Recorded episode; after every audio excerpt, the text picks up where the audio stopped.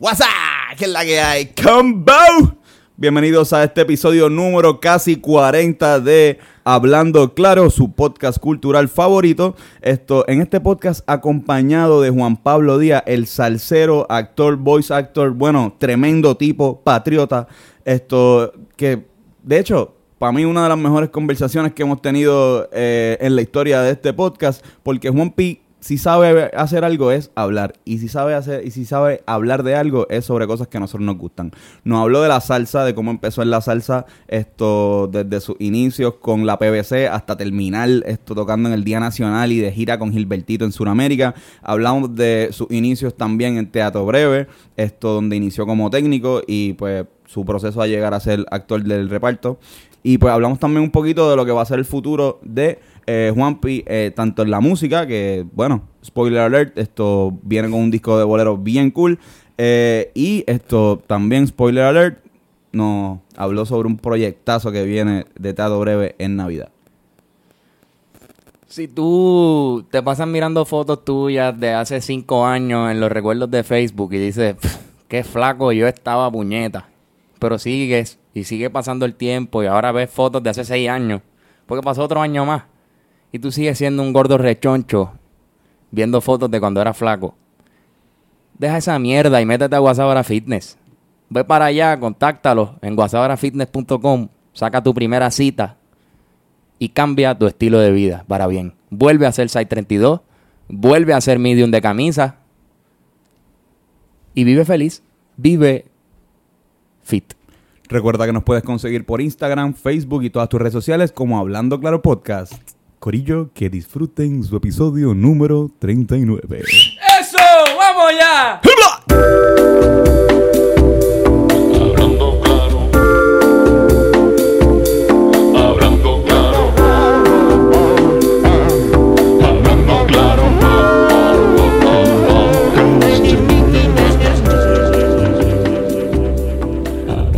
Bienvenidos todos a este episodio número 39 de Hablando Claro Podcast. Eh, Qué bueno que están todos aquí, de verdad. sí, Puedo sentirlo. Estamos con unos invitados muy, muy, muy cool. sí, y se siente la, la vibra buena en el cuarto y Fernando, ¿cómo estás? y Juan Pablo Díaz. Buenas tardes. Gracias por tenerme en este podcast. Me hubiese gustado hacer el número 40, pero bueno, es que para eso hubiésemos tenido que hacer otro hoy. hacemos dos para estar Vamos a entonces hacer parte dos. 1 y parte 2. Esa es buena idea. ¿Qué tú crees, Fernando? Vamos, vamos a partirlo. Lo partimos, partimos esto. En dos, en dos episodios. Partimos la, la, la radiofrecuencia. Ujú. Digo, de la de internet. Es Vamos para hacerlo. especial. Simplemente para hacerlo especial. Si hacemos de dos horas, podemos dividirlo también. Sí, sí, claro que sí, que eh, especialmente dos horas hablando así de bajito. ¡No, mierda! Saliendo de los episodios, los, los gentiles, eh, llegamos acá al episodio 39. Qué pena que no haya sido el 40, pero Pero bueno, dale. iba a ser el 38. Igual. Exacto. No hay problema con eso. Por poco el 40. Ujú. Aquí estamos con Juanpi. Juanpi, Juan- Juan bienvenido. Díaz, esto, Muchas gracias. Gracias, honrado de estar aquí, que me hayan invitado a este maravilloso podcast. Si ponemos a decir todo lo que tú eres, como usualmente hacemos, podemos estar como dos minutos y medio, ¿verdad? Pues eso, entonces todo- pueden estar las dos horas. Pues vamos. Una hora describiendo lo cabrón que yo estoy, entonces la otra hablamos mierda. Pues vamos a empezar. Comediante, actor, eh, músico, salsero, cantautor, eh, hace anuncios con su voz, voice actor, eh, bloguero. bailarín. Ex bloguero. ¿Y qué más? Este, Gran ser humano, patri- patriota. todas esas Esto- cosas. finalista. Todo el mundo es finalista en algo. Esto, y estamos también con el actor eh, Fernando Terrazo. Ey. Tengo que decir como que tú nada más eh, haces eso. Sí. Y bebedor de agua profesional. Esto. ¿Y tú? Y yo, También, esto Antonio. que eh, soy eh, runner en Montatillo. Brutal. Yo soy delivery guy. En Montatilla también. Pero ahora está bueno porque ahora los delivery guys pegan y se hacen raperos. Por eso mismo me metí a, a delivery. O bagger. Era el próximo John Z. Juan P, Vamos a pichar a hablar de John Z porque esto... No, no, no, chacho, eso es una cosa que yo es un montón. Esa es una mi área No queremos, exacto. No queremos hacer tres episodios, son dos. John Z sigue haciendo delivery. Eh, No creo, no creo. Dicen, la, la- dicen Porque que él le hacía delivery de pizza y se compró un Mercedes y hacía un delivery en su Mercedes. él, creo que re- renovó la, como que cuando después de María ayudó y puso mucho dinero como que para renovar la pizzería, como que ahí lo quieren un montón y creo que a veces cuando va ahí como que hace delivery para sorprender a, a la persona que está, Ok. Que, sabe que, ¿De verdad? que va a recibir Celebrity. Celebrity delivery. Sí, pero yo creo que lo hace más para su, para lo si se graba el mismo haciendo, estamos aquí esto, vamos a entrar a una pizza So como lo veo tiempo, ajá, ajá, exacto, y lo hace Como una broma, un programa de bromas que entrega la pizza en su, que- su carro, en su Mercedes o lo que sea. Super cabrón. Ajá. Pero eso está cabrón. Que, te llegue, que llegue John C con tu. Con tu pizza. Bueno, sí, ¿sabes quién es? Sí. exacto. Sí, exacto, una doñita ahí. él, él llega a John C y hace. A la iglesia. Jesucristo, Jesucristo el Señor. ¡Ah! ¿Qué eres? Espera. Y la señora. ¡Ay, mijo! Una doñita ahí. ¡Ay, gracias! ¡Uy! Si es para reportar un jobo, que hay un muchacho Demasiado delgado. Llevo 45 minutos esperando. No se preocupe que se la va a llevar John Z. Carajo, me importa. No, no, pero ahora hablando en serio, cabrón. Esto acabas de volver de, de Chicago, ¿verdad? ¿Cómo estuvo eso? Chicago estuvo bien chévere. Este, la primera gira que tengo la oportunidad de hacer como solista eh, fuera de Puerto Rico. Hice tres fechas. Hice un, eh, una fecha, bueno, hice viernes, sábado y domingo. Viernes estuve en el Centro Cultural Segundo Rick Belvis, que es parte del- del- de la persona que me lleva ahí, que es el, el gestor cultural de allí de- del centro. Y entonces el sábado estuve, eso estuvo bien chévere porque ese fue el que fue en Chicago como tal, que fue en un evento que se llama Summer Dance. Ellos tienen una política cultural en Chicago que después de junio a septiembre, todos los fines de semana, tienen un concierto de todo tipo de género musical en el mundo. Pero lo cabrón es que antes de que, la, de que el grupo o la banda toque, tienen una clase de baile de ese género. O sea que Wow. yo tenía una clase de salsa como media hora antes de mi set y la gente se quedó y la pasó cabrón. Entonces el domingo eh, estuve en, que era donde yo me estaba quedando, en un festival de World Music en Evanston, que es como a 40 minutos de, de Chicago, que es donde está Northwestern University. Un festival World Music super hippie, super cool. Antes de mí había una banda de reggae, o sea, como que super laid back, domingo. Bien chévere, estuvo bien chévere. ¿Y estuvo tú, bien- tú, tú fuiste para allá con todo, o sea, todo el combo de, de tu banda o No, no, no, cogiste...? yo, yo, este, cuando, cuando viajo me, me forman bandas allá. Ok, A la- ok. a la- bueno, al único sitio que he ido que realmente ha sido Chicago, pero esa es como que la filosofía dentro del, del proyecto de la salsa, como que si acaso viajar con un músico, que sea el director musical, pero hasta ahora lo que ha sucedido es que me, me arman bandas allá afuera. Ok, ok. Creo que an- anteriormente había ido a, a Sudamérica, ¿verdad? Esto, Sí, yo me, el- pero eso fue con el primer disco que me fui con Gilberto Santa Rosa, que Uf. le fui a fui de acto de apertura de par de conciertos de él. Entonces usé su banda. Ok. ¿Cómo, cómo, qué, ¿Cómo lo compara ambos, ambas experiencias? ¿Sabes? Como que ahí acompañando a un ¿sabes? artistazos como los Gilbertito, no tenemos ni que hablar de eso, versus ahora ir esto tú como en calidad de, bueno, que main pues, event. es, como, es como jugar en grandes ligas y después jugar en, en ligas menores, tú sabes, en doble A. Porque pues ya tú participas de un tour que está corriendo. O sea, este, una gente con una maquinaria cabrona, un montón de gente detrás.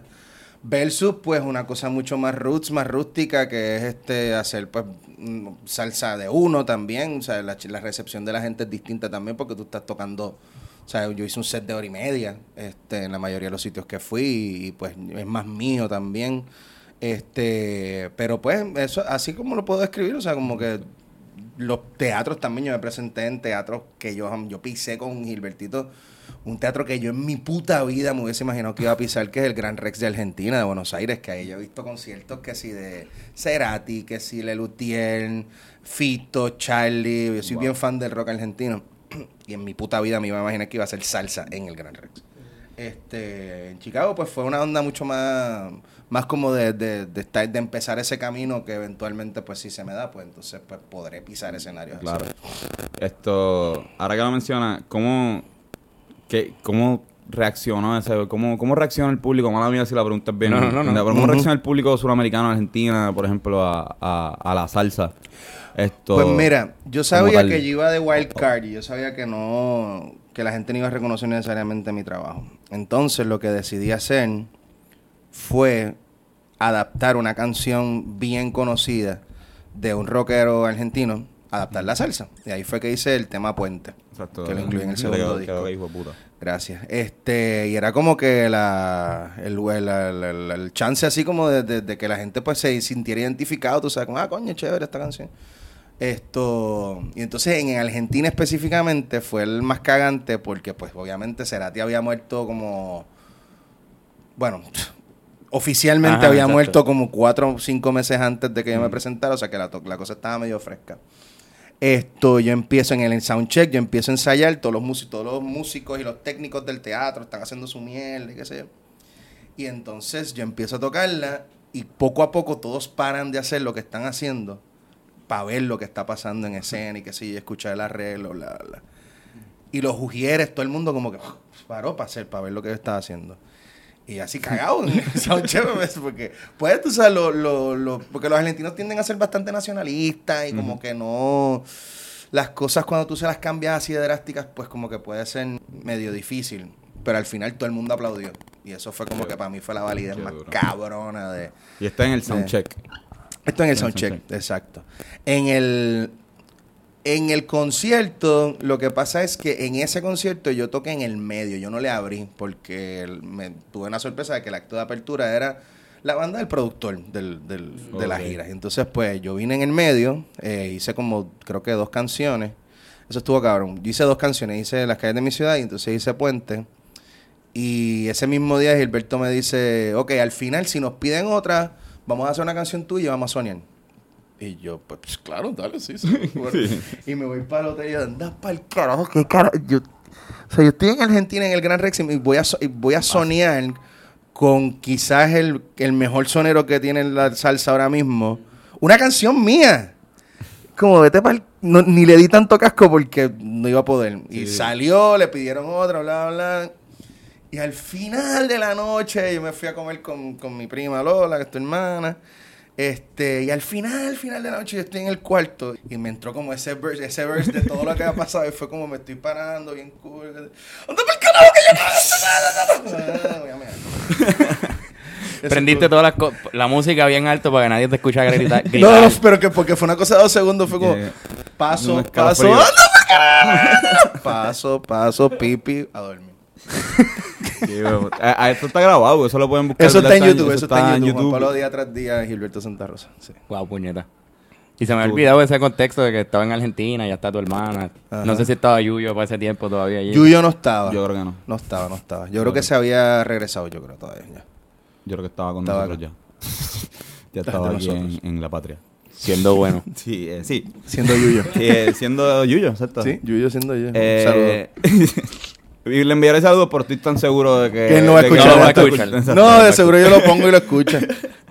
¿Verdad? Bien cabrón. Eso me Sí, envía. pero si sale de ti, no. no. Yuyo es un, un escuchador selectivo. sí, sí. Esto... Pero sí, sí. Es, pero fuiste a Argentina y Perú. Uruguay, ¿no? Argentina, Chile y Bolivia. Ok, ya me, me iba a pegar con Perú. Esto... Y Bolivia, ¿cómo recibe? Cabrón, Bolivia fue una loquera porque Bolivia, ay, perdón. Bolivia fue un concierto semi privado para empleados de esta marca que se llama Jambal, que es como un Avon. Y entonces fue bien loco porque era un concierto Olga Tañón y Gilberto Santa Rosa en un estadio que habían como 14 mil personas. Fue bien raro, cabrón, porque o sea, el público empezaba como a 30 pies y realmente la concentración del público estaba en las gradas y era de noche, no se veía tres carajos. Y entonces pasó lo mismo que en Argentina. Él me dijo, mira, esta es la primera vez que Gilberto me dice, esta es la primera vez que yo vengo aquí a Bolivia. Yo no sé si me van a recibir bien, no sé si me van a recibir con botellazo o whatever, así que te voy a poner en el show en el medio, hacemos lo mismo que en Argentina, hacemos dos temas. Yo, pues cool, ya yo había, o sea, ya- después de la experiencia en Argentina, whatever, ya todo lo demás es ganancia. Sea, además que Uru- y también Uruguay, Uruguay estuvo cabrón y Uruguay fue el primero porque el promotor que me lleva allá es uruguayo. Y ahí pude hacer mi set completo, que eran como cuatro canciones. Un anfiteatro como el Anfi, pero como cuatro o cinco veces más grande. súper lindo y fue como diablos. Eso, esa experiencia fue Gabriel y después rematar con Argentina. Chile fue medio mojónico porque el público estaba medio rabioso y querían, como no sabían que había un acto de apertura y sí fue un acto de apertura. Y no sabían que era un, había un acto de apertura y como que no, no conectaron tanto. Así que yo me hice mi set que me tomaba 45 minutos, lo hice como en 20. Porque Sí. fue como que, para, ta, y esta próxima canción, porque estaban así como que sentados y así, pero como que, ¿quién carajo es este cabrón? ¿Y por qué no está Gilberto Santa Rosa? Yo vine a ver a Gilberto Santa Rosa. Y una vez empezó Gilberto. ¿Este huevo quién es? ¿Este huevo quién, po? Este, pero fue una loquera la gente. De momento salió Gilberto y la gente estaba, o sea, loca. Algún tipo que cayó del mezaní de arriba a la consola de sonido.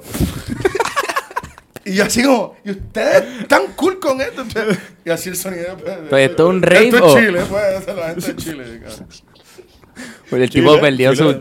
su... No podía mover las piernas el resto de su vida. Pero- Esa fue la última vez que bailó salsa. Pues, cabrón, y una pregunta. Mm.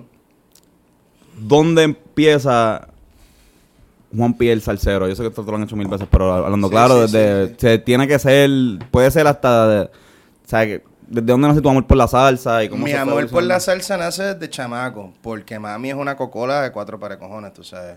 Papi también, pero mami es la que salía a bailar, o sea, la que así, la que hizo de, de la salsa su jangueo, ¿entiendes? De chamaco, yo el primer disco con el que yo me juqué de salsa es un disco, un compilado de éxitos de Willy Colón que se llama Willy Colón y Asociados. Entonces ahí tiene temas este, con, de toda su trayectoria hasta ese momento. Eh, que tenía Plantación Adentro, tenía Te Conozco Bacalao, Timbalero, que para mí es como mi Bohemian Rhapsody, el que me hizo como... así como, ¿qué carajo es esto? Pompía era. Eh, tenía temas con Celia Cruz, con Yo Motoro. Y ahí yo me jugué como a los 9, 10 años como fanático de la salsa. Este, más o menos para mi adolescencia, como a los 14 años empiezo a escribir. Este, pero más con la onda de ser rockero. Yo quería ser el Lenny Kravitz boricua y ¿sabes? Es- estupideces de, de- de gente de mal gusto. Entonces, eh, como a los 16. Sí, porque cuando uno es adolescente uno no tiene un buen Sí, gusto no, ni no, pa'l no, carajo. No, no, yo, yo, yo sé. Me identifico mucho porque mi banda favorita era Limp Bizkit. Fred Durst era Fred Dios. Durst. No, cabrón, yo me metí en problemas en la escuela porque yo me, yo me caí. Y caí en la, como en la loseta, pero en la, en la, entre medio. O sea, que es como. Y me, La lechada. me- me- me- la La lechosa, la. Te jodiste en la... en la leche. Y entonces me, Te caíste en la leche. me caí aquí. Entonces me pusieron como unos, este, lo- cuando te ponen los puntos. Se tenían los, los pelitos aquí. Tu primera barba. Y yo te- pero tenía una chiva y yo tenía una gorra roja allá. Así que me, me metí en problemas en, la- en- en mi escuela porque me pasaba por ahí diciendo como, fuck you, hey, fuck, fuck, it, fuck, fuck you, fuck you, fuck. Porque esa era la cuestión del Sí. Pero sí me identifico mucho, perdóname contigo. No te preocupes. Este, entonces, como a los 16, 17 años, ahí sí que me vuelvo cocolo bien cabrón. Tengo un par de panas que somos cocolos empedernidos y vamos. Y ahí voy descubriendo en la salsa como género, así como que me gustaba un montón. Pero sin saber que yo iba a grabar tres carajos de salsa ni nada. O sea, yo. Yo empiezo a cantar salsa por, por puro accidente y por el teatro. Paradójicamente. Porque estaba haciendo una obra. Cuando yo entro a la Yupi, yo entro porque quería estudiar música, pero tuve una mala experiencia con un profesor y le metí de lleno al teatro. Y estaba pues más enfilado hacia el teatro clásico, pero siempre hacía banda sonora, siempre co- componía canciones para las obras si hacían falta y qué sé yo. O sea que nunca me desligué por completo, pero le quité el énfasis. Entonces, eh, yo a los 21 años estaba haciendo una obra que se llamaba La Estación Eléctrica de Jorge González. Y en esa obra estaba eh, de director musical y se cantaba, estaba de director musical Ahmed Irizarry. Ahmed Irizarry es uno de los directores de la PBC, que era una banda que tocaba todos los viernes en el New York Rican Café, una banda de timba cubana súper cabrona, que ya yo veía porque yo iba a bailar, entonces yo estaba en el viaje de bailar, el bailote y la joder. ¿Esto es qué año? Esto es 2004. Y entonces, ya yo sabía de la PBC y él me invita como, coño, este, vente para un día, después de un ensayo, vente, vamos a, vamos a hazte coro, trépate a hacer coro, qué sé yo. Entonces, en la primera vez que yo hago coro con PBC, de- porque el New Yorkican era, el, el tamaño de la, de la tarima de New Yorkican era bien pequeño, era como, qué sé yo, como 12 pies y, era, y la PBC era grande. Entonces, Todos abrazados. Exacto, básicamente. Y yo, por falta de espacio y por timidez, empecé a hacer coro de espaldas al público. Súper ridículo. Este, cuento largo corto. Poco a poco me, me empezaron a llamar más para invitarme y qué sé yo. Faltaba uno, me llamaban a mí para hacer coro. Después poco a poco me convertí en el corista. Uno de los cantantes se fue. Entonces me dijeron si, si me interesaba. Y ahí pues me quedé con, en PBC como cuatro años. Este, on and off, porque tampoco puede ser una banda que guisaba mucho, lamentablemente. Entonces, más o menos para el 2007, yo me enchulo de una jeva bien cabrón. Y entonces empiezo como que a, a pensar en volver a escribir, pero a grabar de verdad. Y entonces me enchulo de esta jeva, compongo una canción, la grabo, y por ahí empiezo, como el 2007, empiezo a grabar un demo de cuatro canciones para empezar a feriarlo por distintas disqueras. Pero en 2007 es que coincide con el debacle de las disqueras y todas las jodiendas. Así que lo de la disquera no pasó. Yo, pues para el carajo. Voy a terminar, voy a hacer esto. Y entonces era una cosa mucho más variada, no era salsa, salsa como tal. Era como alternativo, tropical, whatever. Pero los tiempos no estaban para eso. Eso es lo que está pasando ahora. Pero hace 10 años eso no estaba Sí. pasando. Y entonces logré que el manager que en ese momento de Juanes escuchara el, el demo. Y él me dijo, eso está muy, está muy regado, tienes que especificarte en algo. Y yo, pues, dale, pues para el carajo. Yo creo que ya tengo más cancha en la cuestión de la salsa, así que lo voy a meter. Y entonces ahí este, compongo las calles de mi ciudad, se la presento a José Lugo, José Lugo se enchula de la canción, y ahí cojo un super confidence ahí en mí mismo de que, lo que estoy haciendo lo estoy Claro. haciendo bien y por ahí para abajo seguir. Y así hasta el sol de hoy, este, grabé el primer disco, terminé, me eché seis años en terminarlo, este, y después grabé el segundo. ¿Cuántos años estuviste en el segundo? En el segundo no, el segundo estuve como, empecé con, tuve como tres años más o menos, dos años y medio por ahí. Y ahora está, digo, o sea, eh, que- porque te tengo en Facebook, veo que ya estás como que metiéndole al brainstorming de Sí, lo que sería sí. un, un tercero, ¿verdad? Sí. Es como un sondeo, ¿verdad? Hice un sondeo, hice un sondeo. Hoy, de hecho, este, publiqué la- la- los resultados del sondeo. Un sondeo que ya yo había hecho para el, pregun- para el segundo disco. Pero yo estoy bien claro, o sea, yo estoy trabajando en mi cabeza dos proyectos a la vez. El de bolero, y entonces, pues viendo el panorama de la salsa, sobre todo desde cómo nuestra generación aborda la salsa y qué es lo que le gusta y qué es lo que no le gusta y las experiencias que he tenido. La salsa, lamentablemente, yo siento pues que está, está en un momento de, envejecer, tú sabes, de, que a nosotros nos gusta la salsa y a ustedes les gusta la salsa, pero la, lamentablemente la salsa joven no tiene ese appeal que tiene la Fania, que tuvo la Fania, que tuvo, tú sabes, es más una onda de recuerdo. Claro. Y entonces, ante eso, pues estoy retomando lo que quería hacer en el primer disco, que es como que una base bastante tropical y bastante puertorriqueña, porque tampoco, o sea, no, no te estoy mezclando un montón de elementos, este, con este, electrónica, con funk, con soul, para crear otro lenguaje, no para cambiar la salsa, pero para cambiar mi salsa, tú sabes. Exacto. Y estoy embollado con eso. Pero el que me tiene bien, bien embollado ahora mismo es el de, lo- el de bolero. Este, porque no es que voy a coger boleros clásicos, sino que mi idea es coger canciones que yo sé que pueden traducir bien a bolero de distintos géneros. Esto. Y entonces establecerlos como, como bolero. Claro. Y eso me tiene súper embollado ahora mismo. O sea, que serían dos, dos proyectos, dos discos Dos proyectos distintos. distintos. En un momento pensé hacer un álbum doble, pero no sé, tú sabes, porque se- realmente serían dos. Si, si, si hiciera un álbum doble, no mezclaría las propuestas. Como que haría un disco, un lado A o un disco uno de lo ecléctico y un disco dos de bolero. Entonces, pues, para el carajo. No, no, ha hecho dividirlo. Digo, pero se- igual suena como una idea de lo más interesante hacer un doble álbum que en Ujú. cada, cada site tenga algo distinto, Sí, un sí, concepto sí. distinto. Digo, no. Yo sé que es que cuán difícil sería ahora mismo hacer un, un álbum. Como que nosotros haciendo canciones eh, es sumamente complicado. Como que además de que se, es caro, es también mucho tiempo y una pendejada. Yo no sé cómo, cómo tú lo. Bueno, yo me quiero dar el año que viene completo para trabajar en eso, para trabajar los dos, pero ya estoy, o sea, lo bueno que tiene, o sea, ok, déjame organizarme. Eh, el álbum de boleros es para interpretar canciones de otras personas. Yo no escribiría, hasta ahora no me veo inclinado a escribir. Para mí lo complejo es realmente conceptualizar y escribir canciones, o sea, mías, ¿no? Pero se me hace bastante fácil, eh, cuando ya la canción está, pensar en un concepto y tratar de pues ahorrar, el concepto del ahorro es bien importante, y también ver cómo maximizar la cuestión de que, por ejemplo, si tienes una sesión, en vez de grabar dos sesiones distintas, pues aprovecha y graba las bases de un par de temas. Mm. Y entonces, pues, eso te da pie a poder pagarle un poco menos al músico de si fueran dos sesiones distintas, porque pues le pagas quizá un poquito menos, pero son chavos que tienen ahora, que no tenían hace dos horas, tú sabes. Este, Sí, es, es ser estratégico, es ser estratégico. tiempo es dinero, exacto. Exactamente. Esto, pero no- lo bueno es que no tengo límite de tiempo porque como no tengo, no tengo disquera, no tengo nadie que me esté presionando a sacar algo nuevo. No me pegué tanto así como que la gente esté súper, ay, que, este- que, que- que- que viene lo próximo. Así que estoy todavía en ese, en ese mundo de que pues tengo el ¿Y beneficio. el disco nuevo para cuándo? Exacto. Mira que te vas a despegar. Es que nunca me he pegado, señora. Este. Así que no, no tengo esa presión y tampoco me gusta trabajar con esa presión. Es como que pues cuando, cuando salga, salen. Eh, yo soy medio apresurado en ese aspecto, pero son presiones que me pongo yo mismo. O sea, no tampoco. eh. Yo creo que para, para uno medir cuán pegado está, debe hacer delivery. Ahí llega el random. llega el random a hacer delivery. O ver en el carro. Sí. Primero hacer delivery y segundo ver en el carro que estás haciendo delivery. Exacto.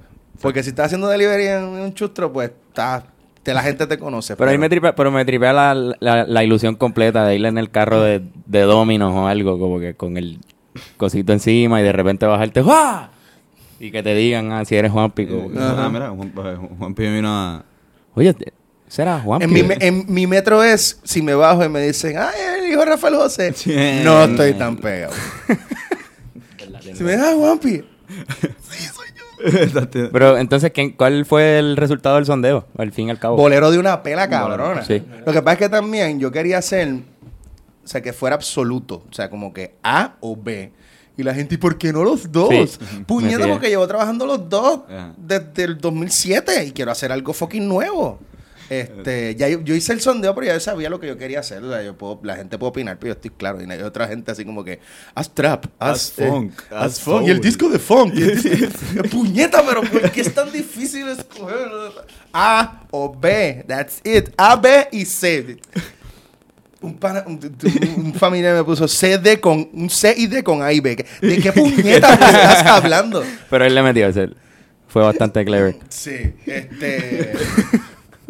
Pero nada, yo estoy, Pero claro de lo que, de lo que quiero hacer. Pero el de bolero suena cabrón. O sea, ambos, ambos suenan estos cabrones, pero obviamente... Lo pues, que pasa es que a mí, a mí lo que me sorprendió es que, o sea, ustedes son co- como 10 años menores que yo.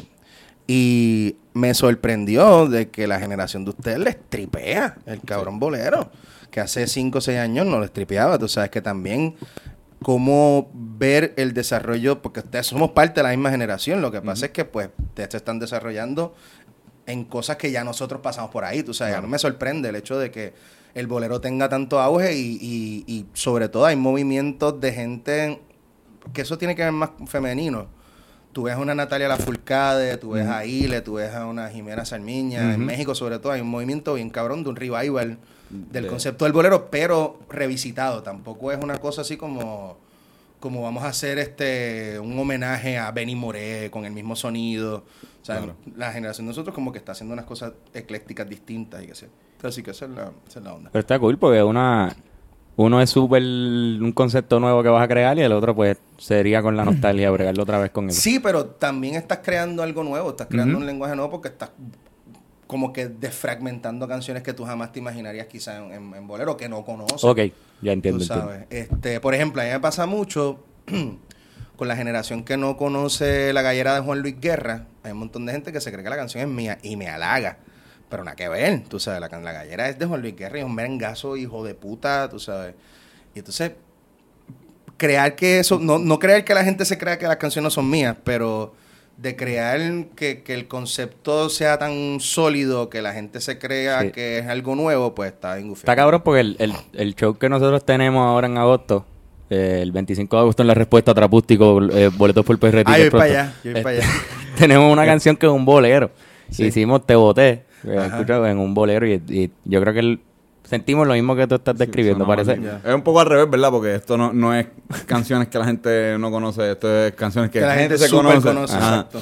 Pero, pero sí. Pero que la gente no se imaginaría en un bolero, jamás. Pero lo cabrón es que ustedes lo están haciendo sabiendo que es un tripeo. Exacto. A mí me ofreci- a mí me han ofrecido tantas veces esa idea, pero como que en serio. Y como si fuera la idea más hija de puta, mira que loco, escúchame. Canciones de reggaetón en bolero. Y yo, no, cabrón, no, no, no. Todo tiene su espacio y su lugar, así que. ¿Qué canción de, de reggaetón podría ser? un- O sea, que... no sé. You ¿Qué? walk right into that one. Rakim y Kenway o algo así. Eh, una buena canción de reggaetón o de trap en bolero. Esto. Gata Salvaje de Héctor y Tito. Bueno, estamos bien, yo creo que puede traducir bien. A Estamos bien, estamos bien, podría traducir a, a un bolero, una balada. Este. No, claro, igual eh, la- todas las que son así como de cortecitos, como la de Amorfoda también, esas que son eh, cortes medio... Amorfodas, ¿verdad? Que el trap también, el trap también tiene, a diferencia del, regga- del reggaetón ese puro, el trap tiende a ser un, un poquito, un poquito nada más, más empático con, con las mujeres. Por eso es que hay tanta ah, al Karol G, Becky G, ¿sabes? Como que las mujeres que escuchan rap y se rebelan, como que, ah, o sea, ese- esa, esa mentalidad. Digo un poquito porque tampoco Tampoco es eh, una cosa exacto. sí. Pero, pero creo que por eso como que hay mucho tema de, de mal de amores, mucho más de lo que había en, en, en el reggaetón. Así que creo que por ¿Y cuál es el, para ustedes, cuál es el, ahora me convierto yo en el entrevistador, cuál es el follón del cabrón trap? O sea, ¿por qué la gente, ustedes creen que la gente le gusta tanto? ¿Y cuál es la diferencia más allá de lo musical con el reggaetón en la cuestión de, de que la gente está, o sea, como que bien juquea con, con el trap? Yo, no sé, yo creo que en gran parte también conecta con lo que estábamos hablando de lo de la salsa. Porque al final es eh, qué género, o sea, en cada época tiene su género urbano que está eh, pegado. O sea, el, el género que, que más se parece a lo que está pasando en, en, en la calle, en el barrio. Y creo que el reggaetón, un momento dado, al convertirse tan mundial y, a, y a los exponentes, o sea, estar todo el tiempo viajando, como que se desligaron un poco de Sí. lo que era la calle. Entonces, la misma, lo- los mismos artistas, lo que le llaman la nueva, o sea, el- eh, buscan otra manera, buscaron otra manera de que, no con el reggaetón, de hacer eh, su música, hacer como más un hip hop mezclado, como, lo que hacía de la gueto, de la gueto lo hacía, ¿sabes? Como que si te vas a musical, ¿sabes? Para la gente lo, lo- lo había hecho desde antes. Pero, o sea, mira Bad Bunny que, que, que pega por SoundCloud. Ujú. Eh, creo que ese el público, ese público no estaba escuchando radio, estaba en SoundCloud metido y como que por ahí se va Porque y se, se sí, va- se- sí. Lo, lo ven, lo ven más sea, se cercano. montaron en Lo- la ola lo de ven lo que más cercano. ajá, y en claro. cuestión de gente como Anuel o, o Brian Mayer, que no fue, que fue radio, yo creo, ¿verdad? Esa gente no se, ellos no son artistas de SoundCloud, ellos son Eh, más. No, pero tam- también están por YouTube, y Pero como creo- que por eh, Twitter, ¿sabes? Creo que ese desligamiento de la calle del reggaetón, como que estos tipos lo más- Anuel, Anuel cuando empezó era reggaetón, pero era lo más sucio que había y me acuerdo que no pegaba porque estaba demasiado sucio. Exacto, pero entonces, eh, eso, termina Y el uso de ese, ese vehículo, que yo creo que, que es el, el Spanish version del, del trap gringo que estaban haciendo acá, que de la gueto viene haciendo Spanish versions de canciones de Drake, de par de gente de hace años. Y ellos empezaron a hacerlo acá también. O sea, el desligamiento de la calle del reggaetón, lo que trae el, el boom del Yo trap. creo también que es que eh, tiene un shock value cabrón. Porque o sea, Sí. tú no, tú, con el reggaetón llega un punto donde suena mucho en la radio, pero se jugaba mucho con el doble sentido y con este tipo de cosas. Ya una vez que tú tienes la internet y se convierte como que en el medio, quizás no más importante, pero donde más gente lo escucha, tú tienes la opción de decir lo que te salga de los cojones. Claro. Entonces, yo creo que ese shock value de, de- dijo Toto, wow, vamos, dijo Toto. Y de que son más explícitos que el Son reggaetón. muchísimo más explícitos. Antes, antes Julio Voltio decía como mastica ese mellao. Hoy Anuel dice como, como aplaude ese culo, ¿tú me entiendes? Entonces, de repente tiene muchísimo más Claro, claro, claro. un apil como que, coño, pero, Pero este- con los traperos está pasando un fenómeno bien interesante, que hay una cuestión nacionalista de que los rap... lo- ahí yo he escuchado a varios traperos decir como que yo estoy haciendo esta música porque es la que está al palo ahora. Pero yo quiero volver a hacer reggaetón porque el reggaetón es boricua y, o sea, como que no se desligan de... de de, de- de la- de lo localista que puede ser reggaetón. Y entonces lo otro es que yo creo que con el trap, el trap está en un momento de que es la música de jodedera. Y eso es lo que también es appealing para mucha gente. Pero Y la jodedera pasa. Y entonces, lo que tuvo el reggaetón, que yo creo que fue lo que lo cementó como un género legit, de expresión sobre todo, fue lo mismo que pasó con el hip hop. Que se dieron exponentes que dijeron, ok, chévere, vamos a hacerlo de la jodedera también, pero vamos a escribir cosas de lo que está pasando aquí ahora, tú sabes. Que ahí fue que pasó con Tego primero, pasó, bueno, pasó primero con Vico, con Tego, con, después vino Calle 13 y, y pudieron legitimizar el género del reggaetón, aunque después hicieron otras cosas. Así que yo creo que en el, el trap está en un momento de que todavía le falta un exponente, si se quiere hacer legit con el trap, ¿verdad? Ujú. Le falta un exponente que empiece a hablar de, de las cosas más cotidianas y a hacer crítica y qué sé yo, o se quedarse en la jodedera y que sea un género tan cosmético como lo que fue el house. Es que creo, momento. lo más seguro va a pasar algo así, porque Sí. creo que lo que está es un subgénero. O sea, es- a- un- no hay un trapero 100% trapero. O sea, ahora mismo el que te hace cantante trap también te hace una canción en dancehall. O sea, eh, te Exacto. boté no es trap. Eso, eso es Sí, sí, es. Eh, Tiene que establecerse un balance porque de momento tú te quieres como que alejar del sonido y la jodiente, Claro. como que ah, pues, quiero algo nuevo, quiero algo fresh, sabes. entonces la gente ha visto en el, en el, en el bolero como un, o, sí, como un pulmón, así como, o sea, como que chévere que gente de nosotros lo esté haciendo, que entienda lo que está pasando, este, porque tampoco es cerrarse a, o sea, a mí me cambió el, el panorama del trap, me lo cambió This is America. O sea, que, es un, que es un trap cabrón, pero un trap que habla, o sea, bien explícito lo que está pasando en Estados Unidos. Y ahí tú te das cuenta de que no es que el trap es una mierda, que hay un montón de gente mierda haciendo trap. sí, sí. Esto. No, y, y, y PJ tiene algunos temas que son en base, también, en base de trap. Esto. Sí, PJ podría ser uno de esos. ¿Para qué? Eh, PJ es de la escuela de rap, de ahí te vas a poner, bueno, Sí, pero ¿qué es sí, PJ? sí. ¿Un trapero, un, un urbano o Es que no es un- trapero, Sí, una transición, está viendo una un transición interesante en, en, en lo urbano. Yo creo que el mismo Bad Bunny tiene bastante potencial para hacer Sí. esa transición. Porque igual que ajá, hablamos de Calle 13, pero igual Calle 13 comienza sí legimite- legitimizando el, el reggaetón, pero también lo utilizó como, como vía también. Yo creo que también puede ser que Bad Bunny sea el que tenga esa cuestión rara que... Lo que- hay algo de ese cabrón Sí, que... pero lo que pasa es que el señor Bad se ha metido hasta el soco con la película. Con la película de, de, de- o sea, la estética y el maleanteo y la jodienda. Bueno, no el maleanteo porque yo creo que es el más accesible de todo. Pero, o sea, estéticamente salirse del tipo que se pone lo- la, la ropa más cabrona y el jumping suit y este y los grills en los dientes, salirse de eso hasta el, lo puede hacer, de que lo puede hacer, lo puede hacer porque el tipo se reinventa con Y cojones. estás. De cierta manera está haciéndolo también, dejó de recortarse, ¿verdad? Se está como que tiene la barbita, está Sí, más gordito, vino con una camisa de, de, de veraneo y Él un pantalón está corto muy- a Puerto está muy- Rico. está muy ligado, yo creo que a los intereses Sí. de, de Luyan y de gente que está Ujú. poniendo Pero eso es tan sencillo como quitarte un par de años y volver con Exacto, una propuesta por- nueva. por eso, eso te digo eso- eso lo puede hacer. Que él lo puede hacer, pero tendría que pasar una cosa así. Una cosa así. Que, Sí, que sí. se quite por, por par de meses. o- No tiene que ser un año, pero par de meses para los millennials son como tres años. Así que esto. ¿Verdad? eh, No tiene que un esperar tres año, ajá, un año un- o un año y medio, dos. Y vuelve con, con, otra, con otro concepto y, y puede pasar. Totalmente, totalmente. Y cabrón, ahora mismo o sea, se cae una piedra eh, ahí en San Germán y sale un artista nuevo, un trapero nuevo aquí en Puerto Mm, Rico, un rapero, ¿sabes? Como, o sea, eh, que creo que quizás estas mismas personas que están ahora mismo, que no, no son famosos, porque están, ¿sabes? Que son de la escuela de escuchar el Calle 13, de escuchar esto mismo de escuchar esto Vico sí canciones viejas, porque o sea, uno no tiene que haber nacido, no tiene que haber vivido la época para, o sea, por ejemplo, yo no, cuando llegué, cuando Vico llegó a mí, ella estaba en honor a la verdad. Ujú. Sí, O sea, que ya, ya ya se había curado, ajá. Sí, sí, sí, sí. Yo tuve que ir como que Es lo mismo que me pasó en la salsa. es lo mismo, la misma mierda. O sea, yo no estaba para cuando salió Siembra. No estaba para cuando salió Exacto. Maestra Vida. Pero pues, pues, me caché, tú sabes, y, y- y llegué y establecí otra cosa. Y exacto, y, y eso te, te ayudó mucho a la Te da un bagaje, influencia, claro. Creo que esperemos, ¿verdad? Que salga, que salgan, que salgan más estos mini renecitos y residentitos por ahí, cada uno con ideas diferentes, ¿verdad? No, no Claro, que se claro. parezcan. Claro, pero, Sí, mano. pero con ese concepto Más de conceptos originales, yo creo. Claro. Como que muchos traperos se parecen hasta en los nombres, las voces. En Estados Unidos es peor. En Estados Unidos es peor. ¿Verdad? Ah. Hay un montón de Lil Lil, Y cabrón. y como si no hubiese enough lil, ¿sabes? Como que Ajá. antes.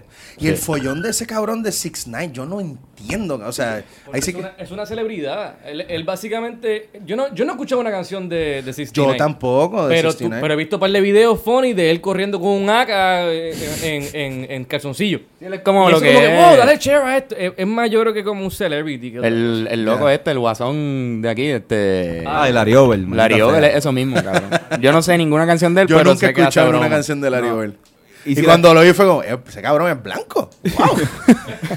Ese, se parece mucho a Bad Bunny, como que en el... Cantando. Ahora, hay un chamaco, no sé si ustedes lo han visto, que se llama Little Dicky. Ah, no, el duro. Anda pa'l carajo. Yo descubrí ese chamaco hace par de meses y él estableció una cosa viendo una entrevista que él quiere hacer o eventualmente él quiere desarrollar un concepto que se llama stand-up hip hop. Que eso es lo que él hace. O sea, él- él- hay, hay un tema que es de mis favoritos, de- no he escuchado así completo su discografía, ¿verdad? Pero hay un tema que se llama, este, que el video está bien cabrón, que es, eh, creo que es Casual Sex. Ajá. Que es un tema que dura como 10 Ese minutos. fue el de Dios, el que están discutiendo sobre sí, Dios. que salen los bendición. Que sale el, que, dinosaurios. sí, que sale el cerebrito, featuring Brain. Y el. Brain es el cerebro de él. ese, ese tema está acá, eso está cabrón. Eso está cabrón. Es como también insertar el humor en, en, en- que a mí se me ha olvidado, tú sabes. Yo como que también esa es otra cosa que quiero desarrollar en, en el concepto, en los nuevos conceptos, sobre todo en el nuevo, esa mogolla que estoy inventando yo he hecho una propuesta demasiado seria y yo pues dejo el humor para teatro breve. Sí. Entonces es como que, cabrón, no. O sea, a mí me gusta ser gracioso y se puede ser gracioso también diciendo cosas, tú sabes. Claro. Como lo que hacen ustedes. Ustedes hacen comentarios con, con mucho humor y con mucho contenido, tú sabes. Y a mí como que, se, como que quise hacer una propuesta demasiado seria y me pillé un poco. La primera vez que yo te escuché cantar a ti fue un... No me acuerdo cuál era la parodia que estabas haciendo, pero era con la banda breve que... Ajá. Tú me mandaste un video de eso cuando descubrimos Cuando lo- el YouTube de trip, porque Breve. a mí- yo soy súper fanático de, de esos videos de, de la banda breve Ajá. que subían a YouTube. Y cabrón, la subían con la fecha, brother, ¿sabes? Como que todavía, yo trato de buscar diablo, ¿cómo es esta canción? Me, me acuerdo de, de la melodía, Sí, porque pero... yo no le ponía- porque eso, pero eso es culpa mía, porque lo que pasa es que, ok, para que la gente no- tenga el contexto, banda breve es un concepto de teatro breve que somos David Pérez, baterista extraordinario, de Coyote. la gente lo conoce por circo sobre todo, y yo nos juntamos en teatro breve cuando hacíamos las temporadas. Eh, y entonces habían unos segmentos musicales, había, habían dos segmentos musicales. La canción de la semana, que ahí es que yo parodiaba o escribía canciones originales sobre lo que estaba pasando en la semana, y el sancocho musical de la semana, que era que combinábamos distintas canciones y pues las hacíamos en género. Por ejemplo, hicimos Aljona en bachata, hicimos este Provócame en gospel, por ahí para abajo. Y entonces, como yo no, yo, cabrón, había que escribir todas las semanas una jodida canción, o sea, por como por 14, 15 semanas. No, y eso es fácil. es un, mo- un mamey. Por eso entonces yo recurro a la cuestión de la parodia porque pues es más fácil para mí establecer una letra nueva dentro de una melodía establecida que la gente se sepa versus hacer todo del saque, tú sabes. Sobre todo, había, habían semanas que sí me salía, pero cuando me pillaba era como que si yo no tenía la canción, o sea, las canciones estrenaban domingo, si yo no tenía la canción, la idea de la canción para el martes, tenía que recurrir a una parodia Ah, porque si no me iba a joder, Sí, tú sí, sabes. sí. Este, y entonces esas canciones, como yo no sabía la cuestión del copyright y la parodia y la jodienda, y no pensaba tampoco en en, en- en un título como tal, pues le decía a la persona que lo subía en, en YouTube, a Yaya Monroy, que era los que, la que lo grababa, pues hermano, ponle, ponle el título, el título va a ser canción de la semana, de esta semana. Pam, ¿sabes? Porque es que en verdad no. no- Pero tú, tú dices que a ti te Pero, jodía. cabrón, a mí... Sí, porque esto, eso, ¿qué, qué año más o menos? Eso es como 2000... Esto es como 2012, Dos. 2013 por ahí. Pues yo estoy en mi primer año de universidad. Ujú. Esto, y todavía, ¿sabes? Como que no trabajaba ni nada, ¿sabes? Como que todavía no tenía el budget, ¿sabes? Cada vez que tenía budget para ir a breve, pues lo, lo, lo hacía, pero, Ya. ¿sabes?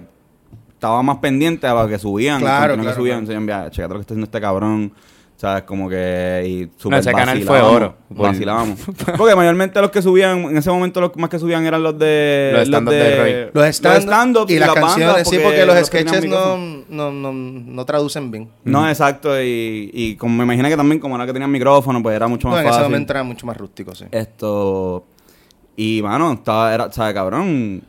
¿Sabes? Comedia musical en Puerto Rico, no creo que en ese momento, de la manera en que la estaban haciendo. Bueno, es que Tato Breve también, no es por esto mamar, ¿verdad? Pero sí, todo el mundo tiene que mamar con, con lo que ustedes han hecho Gracias. en Claro. todos los ámbitos, ya sea sketch, impro o, o comedia musical. O sea, en ambos, en, en los tres.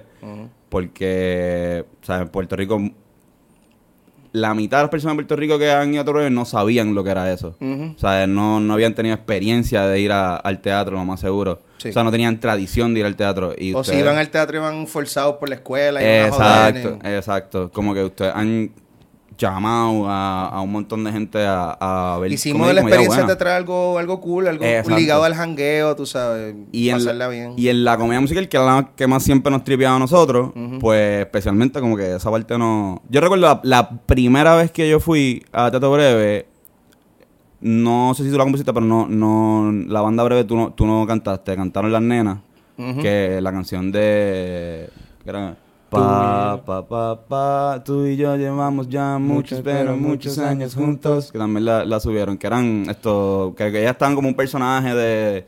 Luni Becky, eh, Sí, exacto. Sí, ¿sí? sí, que eran Isel y Lourdes. Eh, creo que sí. Sí, sí. Ya. Pero yo no sé si se llamaban Unibecky todavía o, o ya se llamaban así, porque esto es cabrón 2013. O sea, Lo más seguro, sí, yo creo que ya Luni Becky existía. Pues era ajá, con, con, con el baterista tocándolo en la guitarra. Exacto. Eh, esto, y también vacilamos. Yo no sé, ¿tú, tú, tú no fuiste a ese? No, yo no, estaba. yo Este- Eso fueron ustedes los dos, yo creo. Ah, Mm. sí, sí, sí. Nosotros. Pero el Unibecky es original porque el Unibecky escribían, tú sabes, ya se sentaban a escribir el proceso de, qué sé yo, ya pueden escribir una canción cada mes. Exacto. Eso, no, No, no tenían era... la presión de estar escribiendo. Que eso en verdad a mí me ayudó con cojones a la hora, pa, pa, pa- es que mi forma de escribir ahora, Full. o sea, me ayudó con cojones en ese aspecto, pero fue, un- fue- o sea, Nosotros pasamos lo mismo cuando hicimos lo de primera hora. Era una fucking canción semanal. Y llegó un punto donde nos quemábamos. Como que no, no había break. Ya estábamos. No era ni cansados, es que estábamos drenados. sí, totalmente. Y después empezamos a hacer anuncios para, para sneakers. Y después de esa experiencia, una canción de. Digo, también era más corto. Pero se nos hacía muchísimo más Pues fácil. claro. Uno como que Porque se. te drena, pero por ejemplo, yo- nosotros tuvimos dos, creo que fueron dos temporadas, o sí, habían, todos los años, habían dos temporadas por año. Entonces cada temporada duraba tres episodios, como, como un season de, de televisión. Y entonces habían 13 semanas, tú parabas como un mes, dos meses, y volvías con la próxima temporada. Así estuvimos como tres temporadas. O sea que se escribieron, si son 13, son como, tres- como 37, 38 canciones. O sea, que ahí me ayudó sobre todo la cuestión de, de la mecánica de escribir. Pero sí drena, sí es jodido. Y entonces, como es semanal, tú te puedes dar el lujo de decir, no todas van a ser ganadoras. O sea, hay algunas canciones que van, hay unas canciones que están bien fucking mierda. Pero pues, había que salgarlas, Sí, pues carajo, no te puedes concentrar en El que- contexto de, de Después, para qué sí. se hizo la canción. Exacto, y si no funcionó, pues vamos para la próxima. Estoy seguro que hay par de canciones de nosotros de primera hora que si las escuchamos vamos a pensar que son una Sí, charrería. cabrón, pero yo o sea, hay canciones del primer disco que yo las tengo escondidas en el repertorio que no las voy a hacer, tú sabes, porque they fucking suck, tú sabes. También es que uno, uno, uno crece y uno pues ya las cosas cambian, tú sabes, pero sí hay canciones que son cringy, tú sabes, que digo, "Ay, puñeta".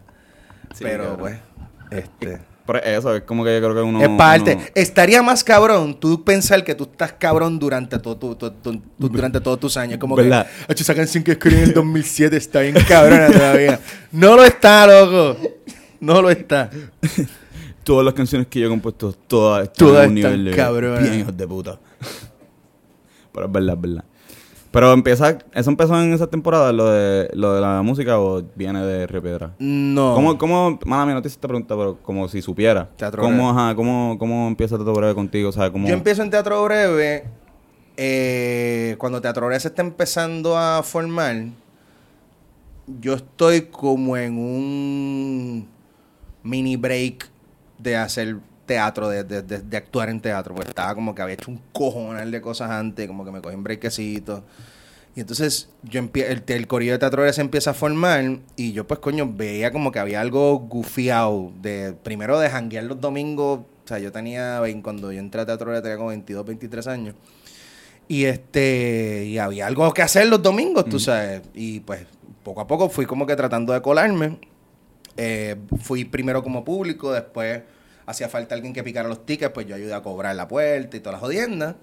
Y entonces, en ese proceso, eh, se, se, se establece el grupo original, que son Carpio Roy, Mike Gonzaga Lucien. Este, y entonces hacía falta quien corriera el sonido. Y dije, pues dale, yo lo Esto hago. en, en Río. Esto en el taller C, exacto. Había un técnico de luces y un técnico de sonido. Yo era el técnico de sonido. Entonces, poco a poco me van dando participación. No sé si ustedes fueron, llegaron a ir en ese momento. Que yo, pues, eh, me dieron un micrófono y yo era como que técnico, pero también participaba en las partes de las impro, las entrevistas, a presentar los sketches. Entonces me dieron ese rol también. La muchacha que hace luces se va. O sea, que yo me convierto en el técnico. Pero entonces yo hacía como el trabajo de cinco personas porque yo diseñaba los cues de, de sonido, los de luz en un carajo porque habían dos focos nada más, una mierda bien cabrona. Eh, diseñaba los, los cues, era regidor, tenía lo de la voz, lo de la narración, que también participaba, las proyecciones de los videos y algo más que no me acuerdo ahora. Este, entonces ahí estuve. Llevó, llevó el hielo, esto. Sí, lo más seguro, lo más seguro porque era súper guerrilla. La silla. Esto, y entonces eso me lo tri- me, me tripió los primeros dos años y fue como que a los dos años fue como que, ok, Corillo, ustedes me dijeron que yo iba a actuar en algún momento. Estoy ready. Ah, no, pero es que tú estás en tu posición, la verga. Y yo, pues dale, qué jodienda. Me voy a quedar aquí. Pero un momento que fue como que ya yo no, o sea, yo quise también meterle la cuestión técnica porque quería aprender de la cuestión técnica porque yo no, en, en la UPI pues no, no trabajé tanto como, como técnico como tal.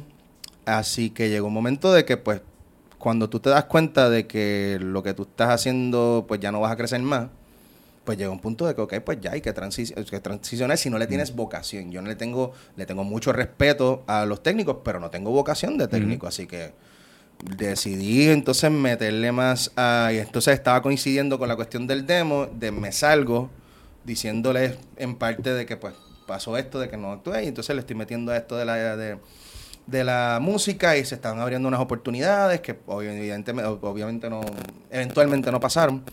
Este, entonces estuve fuera del grupo como miembro como dos años y medio, tres años. Eh, sí me, me- llamaban para hacer este, lo mismo, los jingles, eh, las presentaciones de los sketches, qué sé yo, de vez en cuando actuando. Y en el 2012 regreso. Este, regreso como actor. Eh, cuando regreso, pues me dice Mike como que tiene esta idea, Mike Filipe Oliveros, el director creativo, eh, artístico, perdón, me dice, mira que tengo esta idea, pues estamos trabajando con David, David le está metiendo la música también, me gustaría juntarlos para hacer este... En ese momento estábamos haciendo, el porque siempre teníamos un tema central de lo, del, del, Claro. Del season. que eso era uno de los sketches. Entonces estamos haciendo un sketch de nostalgia de una escuela de los 90, una high school de los 90. Y todo el season era giraba en torno hacia esa cuestión de la nostalgia noventosa. Y ahí es que nace la cuestión que se convirtió eventualmente en el sancocho musical, porque combinábamos un par de canciones Ahora, de los 90. la, la canción noventosa de la semana. Exacto. sí. Primero fue la canción noventosa. Cuando pasamos de que ya no estábamos haciendo lo de los 90, pues entonces se convirtió en el sancocho musical. O sea, cuando tú regresas ya estaban en, en, en el Hosco. Sí, de hecho yo estuve en la obra que nosotros empezamos en el Josco, que fue Jerón, que fue un musical, este, un musical sobre un, un lechón que quiere que lo sacrifiquen en Nochebuena. Ay, es que tú decías, ya los chicos men era el, el- No, no, no, ese fue, eso no, fue ah. después. No, yo en Yo, creo que hacía- yo vi eso. Yo, yo en yo Jerome vi hacía un perro, que era la seguridad. Este, ahí me ahí pues yo me yo actué y además de componer la música del musical. Este, y después ellos se quedaron y en el 2012 pues regresó eh, como tal a, a, a ser parte de la, de, la plan- temporada. de la plantilla de los actores. Esto regresó con, con el sancocho musical y entonces en el sketch de, que es el que tú dices, ese era, sí, exacto. Eh, Era en la escuela y se hizo uno de, de- era un, como un, este, una gasolinera. Se llamaba Bajo Nueva Administración, que ahí es que yo hacía de Marquitos con, con Belki, que era Tata. La, que era el, el- ese es el del frenillo, ¿verdad? Sí, el que hablaba así. este, bien divertido. Me encanta hacer ese jodido Yo el, primero que el- eh, nosotros fuimos a la del fin del mundo fue la, la cuando tuvimos la oportunidad de ir. Esa fue la que vino después de la escuela. Exacto. Porque ya en la, la escuela yo creo que estábamos todavía nosotros En la escuela. De, de seguro, sí, fue 2012. Por eso en el cuarto año, pero Exacto. Cabrón, esto y ¿por qué para, o sea, cuándo fue que paró eso de las temporadas? Porque hubo algo con la, la con la casa, creo que, que fue un Sí. super palo, Sí. esto que también Lo que la, la fui pasó- a ver estuvo hijo puta. Lo que pasó con las temporadas es que, cabrón, cuando tú llevas haciendo la misma, el mismo formato de show, en ese momento llevábamos, nosotros hicimos como seis años y medio del formato del mismo, el mismo formato. Y había que, o sea, había que era un full time, cabrón, o sea, había que, la gente que escribía tenía que escribir todas las semanas mínimo dos sketches. Los que salíamos teníamos que ensayar. Yo que componía tenía que componer todas las semanas. Y de momento, que eso fucking cansa. Y entonces, mm, siempre hacíamos obras medianas o largas, las hacíamos de cierre de temporada. Y nos iba bien. Y entonces, Mikey dijo, pues, ¿sabes qué? Vamos, vamos, a, vamos a intentar hacer una hora, a ver cuánto duramos.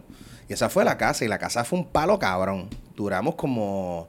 En ese momento no estábamos contando las funciones, pero en, eh, hicimos funciones como desde julio hasta Usted tiene, tiene, fácil septiembre. tiene que ser de las primeras, si no la primera obra de Chente, ¿verdad? Que, que él, que él sale. le haya salido. Yo creo que de las primeras, sí, por lo menos con nosotros, pues que fue la primera hora también, tú sabes, este, y Chente, Porque me acuerdo que hacía, tú, tú y él Chente y éramos una dupla, Ajá. exacto. Esto, pero sí, yo creo que fue la primera experiencia así como de una obra de teatro per se, yo creo que fue esa, sí. Tienen que preguntarle, pero no me Y de ahí para adelante como que fue que... Y de ahí para adelante, de ahí para adelante fue como que es mucho menos trabajo. por- No. no. tenemos que hacer una cosa de escribir y ensayar todas las semanas. También pues nos fuimos poniendo viejos y cuando, o sea, cuando ya hay, yo soy el menor del, del, del corillo y, y ya ellos pues iban teniendo otras responsabilidades, hubo, de- había mamás que ten- tenían hijas y como que ellas estaban creciendo, era como que, mano, si nos está yendo bien con este formato y tenemos que trabajar menos, aunque hay que trabajar con cojones, pero trabajamos con menos cojones, este, pues vamos a meterle. Y de ahí la casa, hicimos la casa 2, por ahí para abajo, y hemos seguido haciendo obras de repertorio más bien. Sí hacemos shows de sketches para recordar y qué sé yo, pero es bien cansón, o sea, es bien cansón, es bien difícil. Y veo que están como, digo, esto obviamente se lo pregunto, o sea, no, no es solamente a ti, como si fuera el, el portavoz de, Tato- de Tato Breve. Sí. Pero veo que están como, como que tratando por los lunes de impro, o sea, como que tratando de llenar el calendario de esas semanitas, Sí. como que tratar de Bueno, usar es lo más posible es- el teatro. es- pues, tenemos el teatro para nosotros y es maximizar lo que, lo que se puede hacer, tú sabes. Y también entrado ese corillo de impro, que un corillo bien fucking nítido, que al mismo tiempo se han convertido en algunos en, en nuestros sustitutos cuando no podemos. O sea, que tenemos el privilegio de tener una compañía de teatro en Puerto Rico, que es bien difícil, la gente nos apoya, y para colmo tenemos un corillo de gente detrás de nosotros que nos pueden sustituir y que tiene su propio show los lunes. O sea, aquí tenemos un teatro que, podemos, que puede correr fácilmente de jueves a lunes. Es un Claro. fin de semana completo, o sea, son cinco días. Este, y esa es la idea, como que tratar de seguir metiendo cosas y elementos y gente para que, para que se va a desarrollar la industria. ¿Cómo, ¿Cómo fue la experiencia de musical eh, cuando fue cuando tocaste con, con el Macabeo? ¿Cómo, cómo estuvo ese Allí party? en, Ajá, eh. estuvo bien cool, estuvo bien cool. Este, la cuestión fue que se empeñó en hacer un show el mismo 14 de febrero que cayó martes. O sea, que de gente, pues no estuvo tan, no fue tan masivo, pero era una cosa que queríamos hacer hace tiempo porque Macabeo y yo somos, o sea, yo tengo panas de años. Yosef es mi hermano, este, y, te- tengo, mi mofongo nos, nos queremos un montón hace mucho tiempo. Este, Y estaban preparándose para el Día Nacional también. que no Exacto, exacto, porque fue el mismo año, exacto. Eso fue, eso fue, estuvo bien bonito porque yo recuerdo que cuando yo estaba empezando a hacer el demo, Macabeo estaba empezando a grabar también. Entonces se fui yo, Yusef, que es el sax, Yusef Soto, que es el saxofonista, nos íbamos para la Shell de, de, Dios mío, de, la, de los Robles. De ahí de los. Robles de por el centro médico. Entonces nos íbamos y era como que un día estuvimos como hasta las 4 de la mañana, él poniéndome el disco completo del Macabre, después él- yo poniendo el disco completo mío, o sea que... Y de, pa- de pasar de eso en cinco años, que los dos estuviéramos abriendo el Día Nacional del año pasado, fue una experiencia sí, súper cabrón. ¿Cómo estuvo eso? ¿Cómo para ti? ¿Cómo, ¿Cómo fue la experiencia? Fue una experiencia cabrona. Este, lo que pasa es que yo había tenido el privilegio de estar en el, el Día Nacional el año antes, con el headliner, porque a mí me llamaron para hacer coros para Di Palmieri. O sea que fue una diferencia cabrona de verlo en el highlight, así el chol, el choli, el Linan Bison lleno. Además que después, an- entre Palmieri y mi Día Nacional, se dio el concierto de cultura, que nosotros, Teatro Breve, le abrió. Ah, ya, ya, sí. Eso, nosotros fuimos. Eso fue una Yo locura fui para también, cabrón, con el grupo ese Los Verdugos. Es un... Es lo que estaban, que estaban Los encapuchados, los encapuchados. Y entonces ahí tú ves lo magnánimo y grande que es. Y realmente uno. Hay tanta y tanta gente, cabrón, que tú le pierdes la noción. Tú, tú puedes ver. Tú te puedes concentrar en las primeras, qué sé yo, las prim- los primeros 100 pies. O los primeros 50 pies, pero después por ahí para abajo es una Eso es. montaña de gente que tú no distingues, tú no ves nada. O sea, yo y cuando- moviéndose todos, bailando. Claro, cuando yo vi, cua- cuando Palmieri, cabrón, yo vi que se formaban peleitas bobas. Pero una como un montoncito como acá a la derecha y después de momento como que paraba y venía otra a la izquierda. Fue como que un mar de mosh. De salsero. Sí, sí, pues, Palmieri, cabrón, vamos a formar un mosh. El- exacto, pero el cliché que tú ves en Woodstock, que obviamente es mucho más pequeño, pero es como que microcosmos y universitos, a- qué sé yo. a mí lo que me pasó, yo fui por primera vez a un día nacional eh, el año pasado, o sea, este año, perdón. Eh, y lo que me pasó es que a veces no podía pasar porque habían círculos de gente bailando. Sí, y, sí, los, los Como- yucayeques que ellos forman. Por eso, exacto. Entonces es como en la parte de atrás del body a la mil. Ajá, Como totalmente. tratar de pasar por la parte de atrás del body un Es un día está- trip, es un Claro, trip. Tienes que a veces uno trata de bailar y todo, a ver si uno se va Sí, para hay que- atrás. en el ritmo. Y, ajá, hay veces que los atravieso y me cago en la noticia porque es que no hay manera, cabrón, porque voy a pasarle por el circo, bicho hecho. Eh. Aunque me miren mal que se va, pero cabrón, tú estás cogiendo un espacio como si esto fuera tuyo, no se puede. Sí, que la peor pesadilla es sacar un carro, guiar un carro ahí. Como que Ah, no, no, no. si es la parte de atrás del body por mil, imagínate sacar No, un carro. está cabrón. No, Sí, chacho, sí. Entonces, eh, fue una experiencia cabrona eh, ver que llegó gente, o sea, porque llegó su gente, iba llegando cada vez más gente.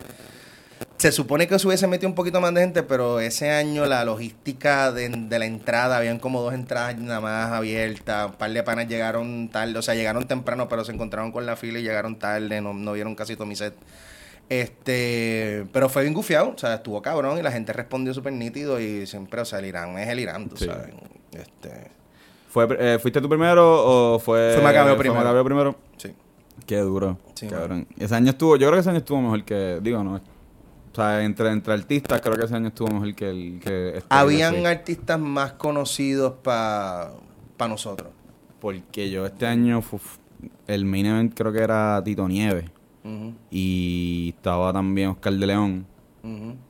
Y pues los dos, ¿sabes? Mis respetos, pero como que para mí, en lo personal, no, no yo soy creo que el muy- año que yo estuve fanático. tocó el combo, tocó la sonora. Pues, por eso, imagínate. que, que son gente más establecida, tú Claro. sabes. pues, No es que sean mejores o peores, es que pues la gente los Igual conoce. también son orquestas. Que no sé si fueron con su orquesta o fueron con, tocaron con la banda que, que está. Que, que La banda de. Alienación es tija de puta. O sea, los músicos que tienen es una cosa. No, claro, eso es el, es la una estupidez.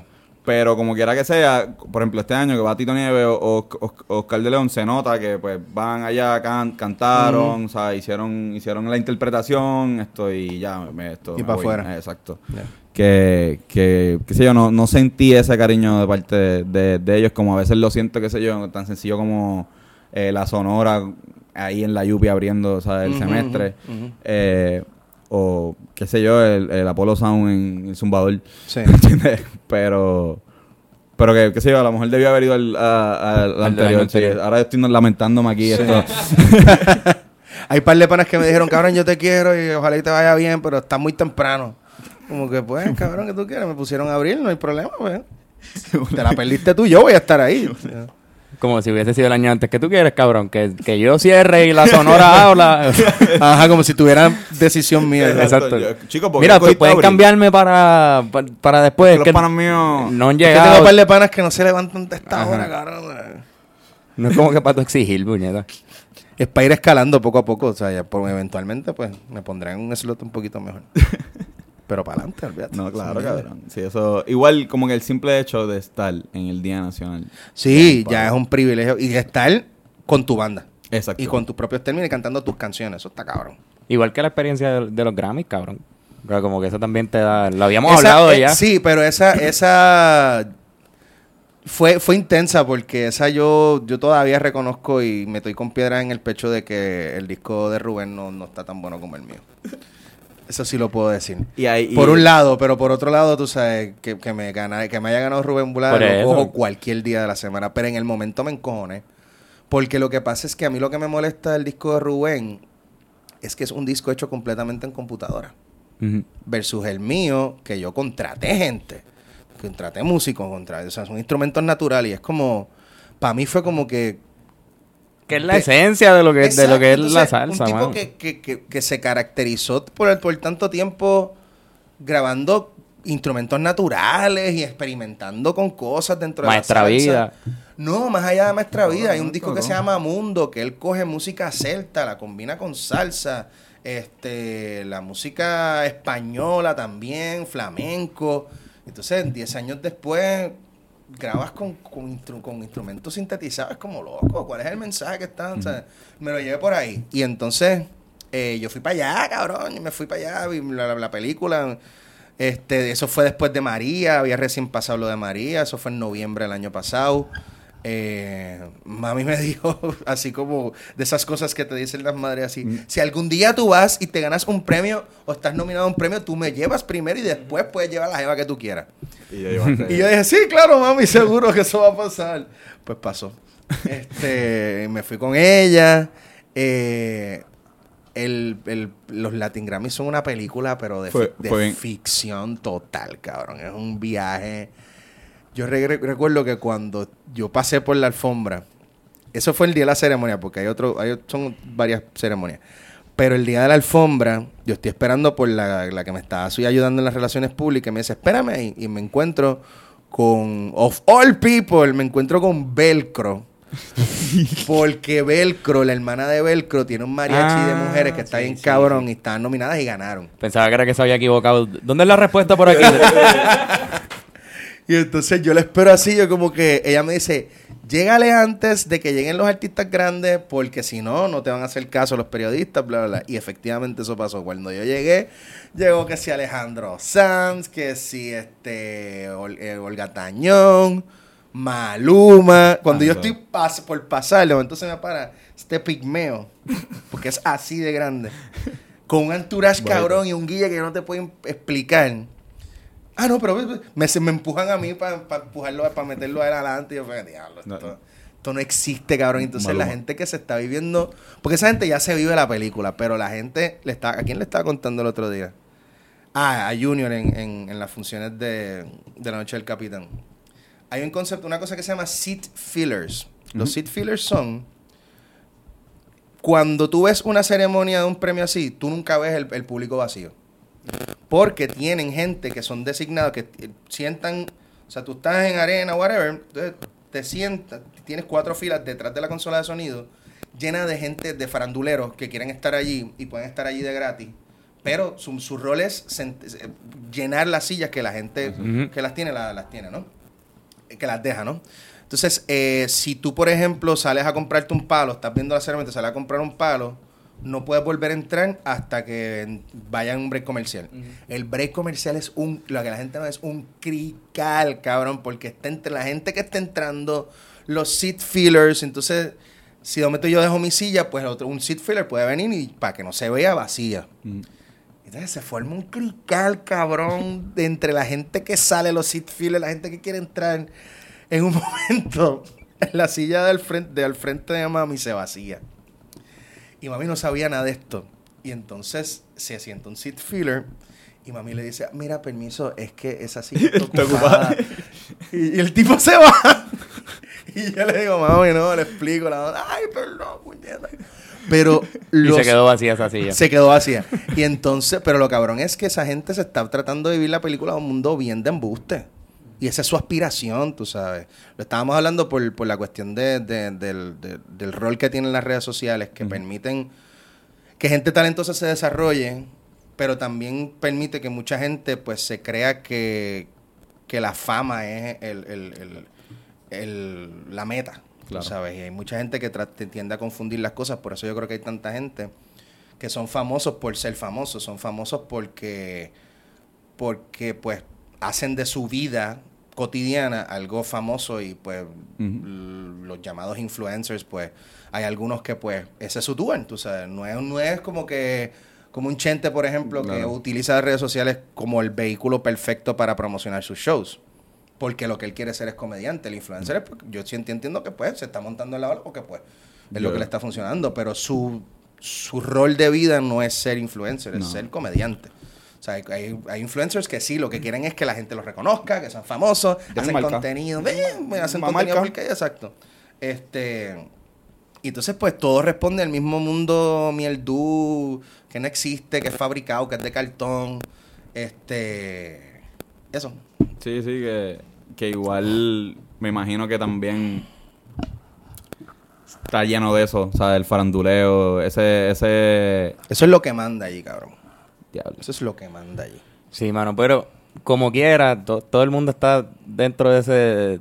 Si tú eres músico, está ahí es como si eres cineasta y, y eres nominado un Oscar, pues por siempre vas a tener el label Sí, de pero- Oscar nominee, como que te da si, ti cierto... claro, pero si tú estás claro de que es de embuste y estás claro de lo que quieras, que, que es un es un camino que hay que pasar para tener más libertad o para poder hacer lo que uno quiera y es parte de la pelea, pues tú tienes que asumirlo como tal. Yo creo que René es un tipo que lo asume súper bien y juega el juego muy bien.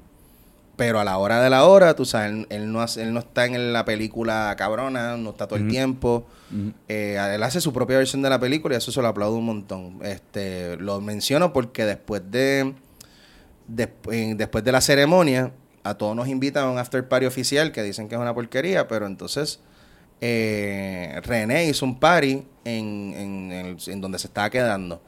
Entonces eso coincidió con que él se llevó con 51 músicos para ser Ajá. hijos del cañaveral y qué sé yo, y formamos... Y los tenía todos adentro. No, no, no llegaron todos, pero sí formaron un party. O sea, el party más cabrón de la- los after party fue el party de René. Y era porque era un party de que dijeron, pa'l carajo, pichale a todo este mundito de mierda, vamos a hacer nuestro party boricua y llámate. Llegaron que sí, este, Edgar Ramírez, el actor, llegó Rubén, llegó Eduardo, este, yo creo que, no sé si Kevin Johansen, eh, después llegó Ilianita con Isma y se formó otro corillo. PJ llegó, ahí fue que yo lo conocí, hablé con él. Este, así que fue bien orgánico Sí, y fue bien cool y los músicos estaban tocando plena. eh, el otro sacó que si el saxofón, el otro sacó el cuatro, o sea que fue una cosa bien, bien de verdad, tú sabes. Comparado con lo que más seguro era el after party de, de los Grammy. Que me, o sea, me imagino que, que un after party de los Grammy también tiene su Tienen pequeña fillers. ¿no? Tiene- Tienen gente que están ahí. Hay intermedios y todo y son bien aburridos. Un revolú, cabrón. Bueno, muévanse todos de la barra. Por ahí viene Maluma. Viene el mejor amigo de Maluma, Maluma todavía. Exacto. Qué cabrón. Ya, ya. Pero yo creo que en verdad es más como que funciona para la misma promoción de, de uno como artista, para, Sí, uno, para sí, nuestro sí, mismo sí, corillo, o sea, para el mismo corillo que te sigue, ver que, que fuiste a los Grammy, que estás ahí, que, que te nominaron, como que pues, ayuda. O sea, creo que eso es lo, lo más que te puede... Pero ahí en ese, en ese track yo caí como un par de días después de haber llegado. Por, porque me mordí, me mordí, me mordí, me mordí, me mordí. Yo pensaba que iba a ganar. Pero pues, este, Rubén, primero Rubén es Rubén y segundo, pues, es bien difícil que un desconocido total para el mundo de la música internacional, pues, como es una cuestión de votación, porque yo voté. O sea, yo voté y yo vi cómo es el proceso. Y por ejemplo, Café Tacuba ganó mejor álbum de rock y yo voté por ellos, por el nombre. Porque, Porque no lo escuchaste. porque no sabía, pero ¿sabes qué? Si es Café Tacuba, Que tiene claro. que ser bueno. Claro, claro. Lo más Y seguro eso fue lo que así pasó. también fue lo que pasó, de seguro así fue lo que pasó con, con, con Rubén. Pues, cuando yo llego, pongo todas las cosas en perspectiva y vi que la gente estaba, porque también hay un- una cosa de ego, de decir, coño, si yo gano, ahora que estamos tan jodidos, si yo gano va a haber un montón de gente bien pompeada Ujú. con el hecho. Y fue como, como de una cuestión de, de sentir, coño, no gané, me desilusioné, bien cabrón. Pero la gente estaba, respondió como que encojona con que yo esté encojona. Con, con que con que yo esté, hubiese estado encojonado. Como que, cabrón, tú sabes que este disco salió de tu fucking sala. Y tú lo produjiste y tú hiciste tal cosa, ta, ta, ta, ta, ta, Y lo llevaste hasta un ahí, fucking cabrón. Latin Grammy, cabrón. Cabrón, eso, es, eso ya es ganancia y no te ganó cualquiera, te ganó Rubén Blas. Fue como, sí, pero como quiera. Y después, Y cabrón, ¿tú lle- llegaste a hablar con, con Rubén en algún momento? mano, no. No lo- es que yo he, tratado de- yo he intentado conocerlo tantas veces. Yo lo conocí una vez cuando hicimos el video de La Perla de Calle 13. Ahí fue yo lo conocí, Rubén me- René me lo presentó de la peor manera posible. Porque René me lo presenta, ya yo estaba trabajando y él sabía que yo estaba escribiendo. Y René me lo presenta, mira Rubén, él es Juanpi, él canta y él tiene una banda tributo a ti. Y yo, Ah. cabrón, hice un guiso, un guiso en una banda tributo a Rubén Blades, uno. Y, él, y yo, cabrón, ¿qué tú haces? Entonces él me dice así como algo así como que, pues me avisa cuando vaya a tocar para cobrarte la regalía. Y yo, ay, chico, que den la página de show. Un par de gente después cuando ya yo grabé y me Qué mierda, establecí. Y pues mucha gente no era una cuestión de comparativa, pero sí por la cuestión de que tocó la temática social y que eso no se estaba trabajando desde la salsa medularmente, eh, pues sí había una mención de que recordaba mucho a Rubén y mucha gente me... Yo creo que hasta, Gilberto también le trató de pasar mi, mi trabajo, pero como que no quedó en nada y fue un punto de que, ¿sabes qué? Si el tipo... Si la vida no está para que yo lo conozca o si el tipo no me quiere conocer, yo no lo voy a forzar más. Y entonces en ese momento en los Grammys estaba tan abacorado él de gente y hablando y toda la gente pidiéndole fotos que yo también soy medio tímido para esa mierda y dije, pues para el carajo, piche. Pero lo tuve como a la distancia de, de- de que te tengo a ti. Este, pero también como estábamos en un ambiente de joder y de pasarla bien y de jodedera, tampoco me voy a poner, tú sabes. Claro, igual que le iba a decir, cabrón, esto... Ah, Me ganaste, me güey. ganaste. Yo tengo una banda tributo a ti. No, no, no. Yo ya, ya yo estaba metido en palo. No estaba tan loco, pero ya yo estaba metido en palo. Y entonces se dio un tome y dame de soneo. De plena. Y yo estaba así, ya tenía la, la- la perfecta, así como que para mencionarle de que me había ganado. "Ay, me cagué y no hice nada. Se iba ahí a, a, a improvisar. y- No, ya yo sí lo tenía. Y cabrón, si yo vengo de guerrear con Gilbertito, ¿de qué voy a reguerrear con Rubén? Sí. Claro, claro que sí. Pero no me atreví. Y Rubén Blades no fue al party de los boricuas. Sí, ahí fue, ahí sí, fue. Ah, que fue ahí, perdón. Ahí fue, ahí Para fue, ahí fue. Ahí fue. este. Pero que- sí. Cabrón, pero es su- surreal como quiera que sea. Yo creo que yo fui uno de los que, que también cuando, cuando pasó todo, o sea, como que no que me molesté contigo, pero sí, sí era de las personas que decía, cabrón, aquí lo hijo de puta es que haya estado allá. O sea, Sí, sí, yo me sí. hasta con la, con, con la aparición en televisión. O sea, que no la vi en vivo, pero la vi cuando, cuando tú la subiste. ajá, ajá. O sea, como que porque hasta eso eh, es lo que representa, ¿sabes? Mira, eso, eso, no sé si fueron dos segundos, dos segundos de, de Ah, cuando como yo pasé pasando. por detrás, sí, sí, Ajá, sí. que eso es, ¿sabes? Como Sí, que ese logro Ah, que, son, cosas, aquí. son cosas que la gente no va a soltar, no se van a olvidar de que tú estuviste ahí. Porque Totalmente, Es como totalmente. cuando nosotros, la gente todavía nos dice que si estamos en primera hora o en el níquel, como que, mira, y lo de primera hora todavía. Es es como como esa que- promoción que la gente ve, ah, saliste, vi, vi, puedo estar haciendo música estos tres años, pero de repente llega Índice y, y te, lo- te ponen en la, en la portada cuando eso pasaba y ya la gente, ah, mira, tú haces música, ah, o sea, como que yo sí, cabrón. Pero Sí, sí, sí. igual que con, con los Grammy. Pero esos son ya como que los, los fanáticos super- superficiales, los que Totalmente, igual totalmente. Te, te siguen y están contigo, o sea, No, y se también eso- con ese, ese título no me lo va a quitar nadie, cabrón. Claro. Yo siempre voy a hacer para lo que me convenga. Grammy nominee. Latin Grammy nominee. Latin tú Grammy sabes nominee. que eso le voy a sacar todo Sacar el partido que le pueda, tú sabes, sacar. Eh, pero sí, sí, fue, fue una experiencia bien intensa, tú sabes, sobre todo de, de venir de- de- del desastre de María.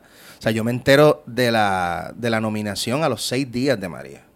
Diablo. Y es como, cabrón, por un lado quiero celebrar y Sí, quiero que todo el mundo se entere, pero no tengo fucking luz en mi casa. Acaba de pasar un desastre natural. Fue una experiencia tan y y tan y y tan tan.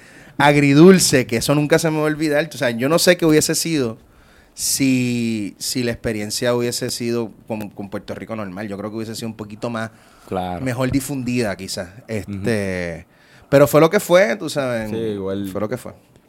¿Cómo tú crees que tú crees que María y el desastre natural más hijo de puta que ha tenido Puerto Rico en los últimos tiempos cambió, afectó en algo, ya sea positiva o, o negativamente a, a la arte en general? Y te pregunto, no solo a la música, porque Sí, sí. tú bregas estos diferentes medios.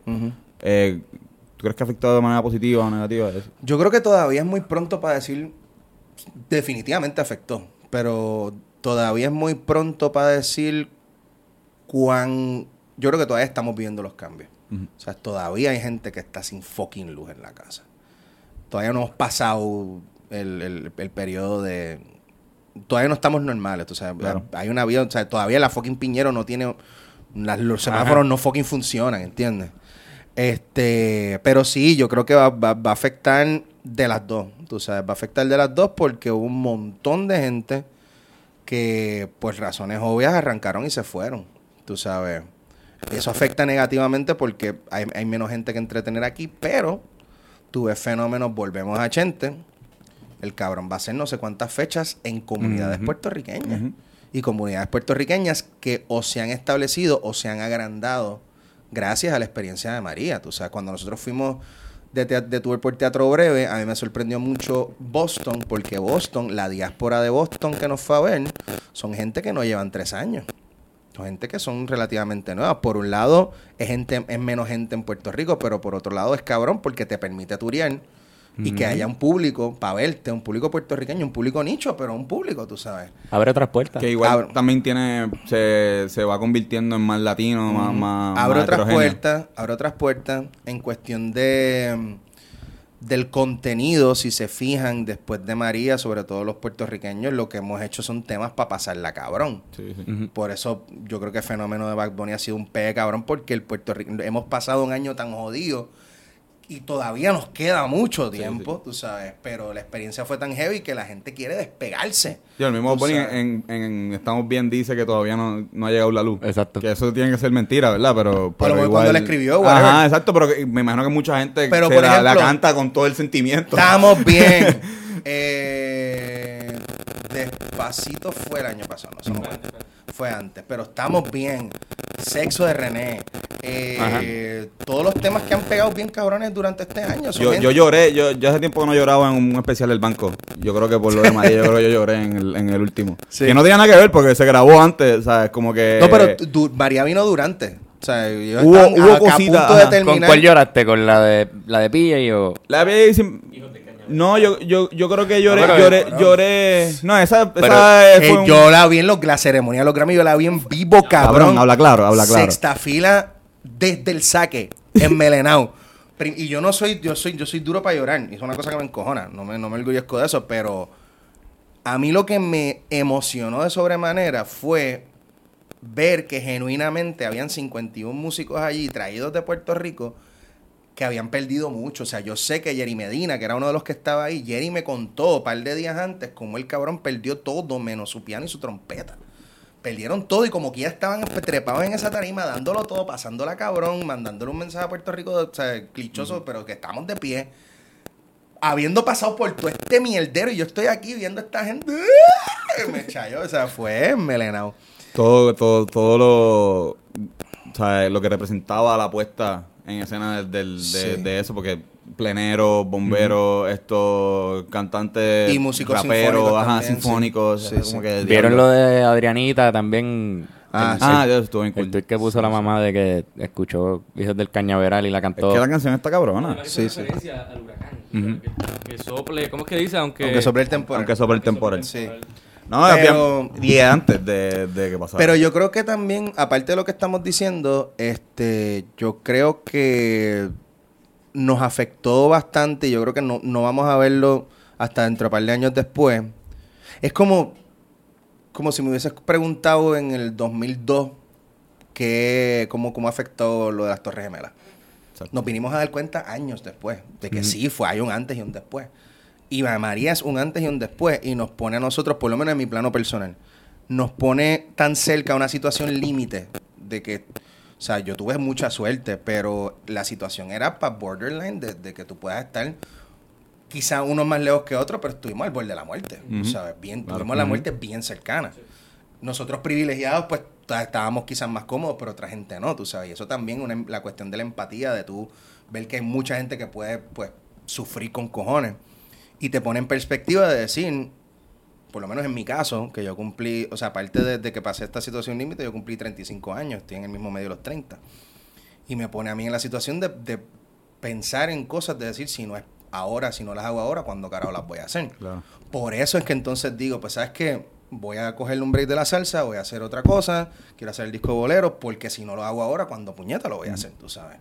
Así que eso afecta, eso fue una cosa negativa que afectó de una manera bastante positiva y te pone en, en perspectiva de, de- te, te mortaliza. Claro. Porque uno va por la vida creyendo de que, sobre todo a esta edad, de que uno es inmortal. Pero cuando te encuentras en una situación como Mario, tú dices, adiós. ¿verdad? Estas cosas No pueden pudo haber pasar. muerto en cabrón, tú sabes. Así que Ya te pone a aprovechar el tiempo más cabrón.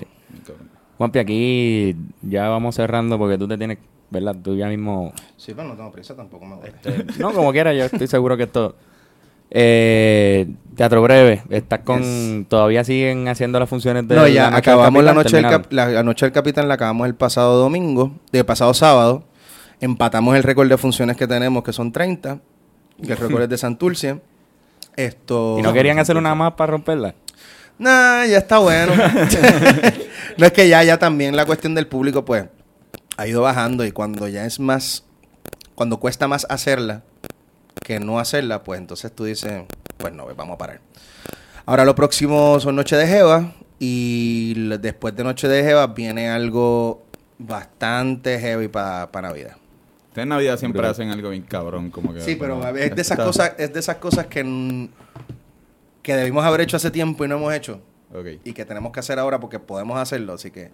Pero pendiente. Uva. Va a estar bien cabrón. Y como y, y la gente fue a apoyar los 30 funciones con todo y lo que estamos hablando de María. Totalmente. No, el más el proceso más cabrón fue en la obra que hicimos que se llamaba Después de María. Que eso fue literalmente después, o sea, nosotros hicimos, empezamos en San Giving, la fin de semana de San Giving. Para mí esa primera función yo creo que es de las funciones más inolvidables de Teatro Breve porque el país estaba hecho cantos todavía. Eh, nosotros, la- habíamos muchos que estábamos sin luz y sin, y sin agua en nuestras casas. Pero queríamos un pedazo de normalidad en este descojón que estábamos viviendo. Entonces, tanto el público que estaba bien pompeado por recibir lo que nosotros íbamos a hacer y de nosotros de vamos a enseñarle esto al público. O sea, había una habían unas ganas mutuas tan cabronas de estar en esa posición, de recordar cómo era esto a lo que yo no tengo acceso hace dos, tres meses, mm, involuntariamente, fue por un desastre natural. Y también de coño, vamos a tratar de pasarla fucking bien. ¿Sabes? Fue una función hija de. ¿Cuál era la, cuál era la premisa de esa? eran, era como un- un sketch, era un show de sketches. eh, el, el sketch central era un sketch que era antes, durante, dos semanas después y dos meses después de María. Este, y entonces era una pareja que hacían Lucien y Gonzaga. Lucien era como que vamos a prepararnos, eh, esto nos va a vender por bien cabrón, vamos a hacer los preparativos, qué sé yo. Y Gonzaga, esto no va a venir, eso se va a desviar, eso el yunque se lo va a llevar, bla, bla, bla. Y mi personaje, que era el rompecurva, el que estaba preparado hasta, el- hasta las tetas, que era, pa- podía parecer bicho, pero un tipo bien cool que estaba tratando de decirle, cabrón, cojan mi extensión, de verdad, vengan, quédense en casa. Yo tengo ahí carnes y tengo plantas. Y, a ver, y le caía súper mal al personaje de Gonzaga que no se había preparado. Entonces, como esa, esa relación va evolucionando. Eso con eh, stand-up de Tata y Mike. Impro al final. No, no había impro. ¿Había impro? Ay, no me acuerdo. Este, sí, había impro, había impro. Y este la, el- la parte musical la hacían las monjas, los personajes de Isabel y Lourdes, que son las monjas. Todo ligado hacia el tema de, de Posmaría. Y de esa hicimos un fracatán de funciones también. Esto, esa si llegamos a hacer, tiramos como dos o tres semanas de hacer miércoles, jueves, viernes, sábado, sábado, domingo, domingo. Siete funciones a la semana. Ya, Eso estuvo cabrón. Esto. Que- Que no, no había, eh, después de María, no había tantos teatros, ¿sabes? Como que No, no había... de- no había ningún no había, teatro. exacto. Los únicos que estaban haciendo Bellas Artes terminó todo jodido. El Tapia también. Nosotros recibimos un cantazo, pero no se compara con, con Bellas Artes que le dejó el aire de funcionar y se cundió de hongos, por ejemplo. Este, y sí, hubo filtraciones y cosas y qué sé yo. Pero el mismo Molusco hizo una obra, la tuvo que hacer en el Choliseo, pues no había en teatro. Exacto. Esto, Qué raro. así que Sí. Así que pues tuvimos una, una suerte ahí bien cabrona. Esto, igual también, nosotros nos reunimos como dos semanas después de María. Nos reunimos en el teatro, cada cual llegó como pudo. Y es como, ok, vamos a hacer esto. Había luz en el teatro. Vamos a hacer esto, qué sé yo, bla, bla, bien pompeado, bla, bla, y hacemos esto y empezamos cuando dos semanas. Se fue la luz en el teatro, como por un par de semanas, no pudimos hacerlo. O sea que fue ahí como que mm, ir y venir hasta, pum, de momento pudimos hacer las funciones en, en noviembre y en diciembre. Qué duro, Fue una cabrón. explotadera, pero estuvo, estuvo cabrón, pero estuvo bien cabrón. Estuvo bien lindo. Esto... Hacho, yo creo que... Ese lado positivo de... Sí, es que voy a decir, que voy a decir algo bien cabrón. Yo creo que eh, Pu- Puerto Rico merece eh, en estados de emergencia gente que haga reír, gente como usted. Puerto Rico necesita Puerto, reír. Puerto Rico los necesita. Jugando pelota dura. Sí, es que eso es lo que, lo que siempre dicen. Este momento es cuando más Puerto Rico El humor levanta El y humor- Puerto Rico se levanta. Y es, en- es clichoso, pero en, en- en verdad es verdad. O sea, como que hasta cierto punto, ¿qué carajo vamos a hacer? ¿Sabes? Yo, yo recuerdo haberme reído con cojones, ¿sabes? Para no, por el estrés, Sí. ¿entiendes? Eh, haber buscado mucho, haber bebido con cojones más de lo que bebía, ¿sabes? En, en, en- en esa época. Y a comer Eh, también. a exacto. comer como una bestia, sí. Eh, y tratar de, de buscar obviamente la música. Recuerdo que, que tuvimos también eh, momentos donde, qué sé yo, bom- bombazos estos espontáneos que se daban ahí en el barrio, que, que era como que wow, o sea, parecían, parecía de los dioses porque, o sea, eran, me acuerdo que hubo uno, el primero, fue como a las cinco y media de la tarde. Y ya empezó, y a las seis, como era... Como, Toque de queda. No, todavía, yo creo que ya el Eso toque de estuvo queda cabrón, tuvimos toque era, de queda. Era el día que habían esten- la primera vez que extendieron el Exacto. toque de queda. Ahí se formó un party 10, en el, en el barrio, 10. bien cabrón. Ajá. Pero no había luz, cabrón. Así que, pues, cuando empezó a caer el sol, pues no- ya no estábamos ni bien, ¿sabes? Como que ya una que otra lucecita y qué sé yo. Y Parecía un ritual. Pero parecía, ajá, parecía un ritual de, de, de, pues, cuando volvimos a ser gente. De alcohólicos. En el país de cuatro pisos. Estoy en el país de los cuatro pisos. Nada, ya, ya estamos, ya estamos charreando un poco. Yo creo que... Sí, sí, este.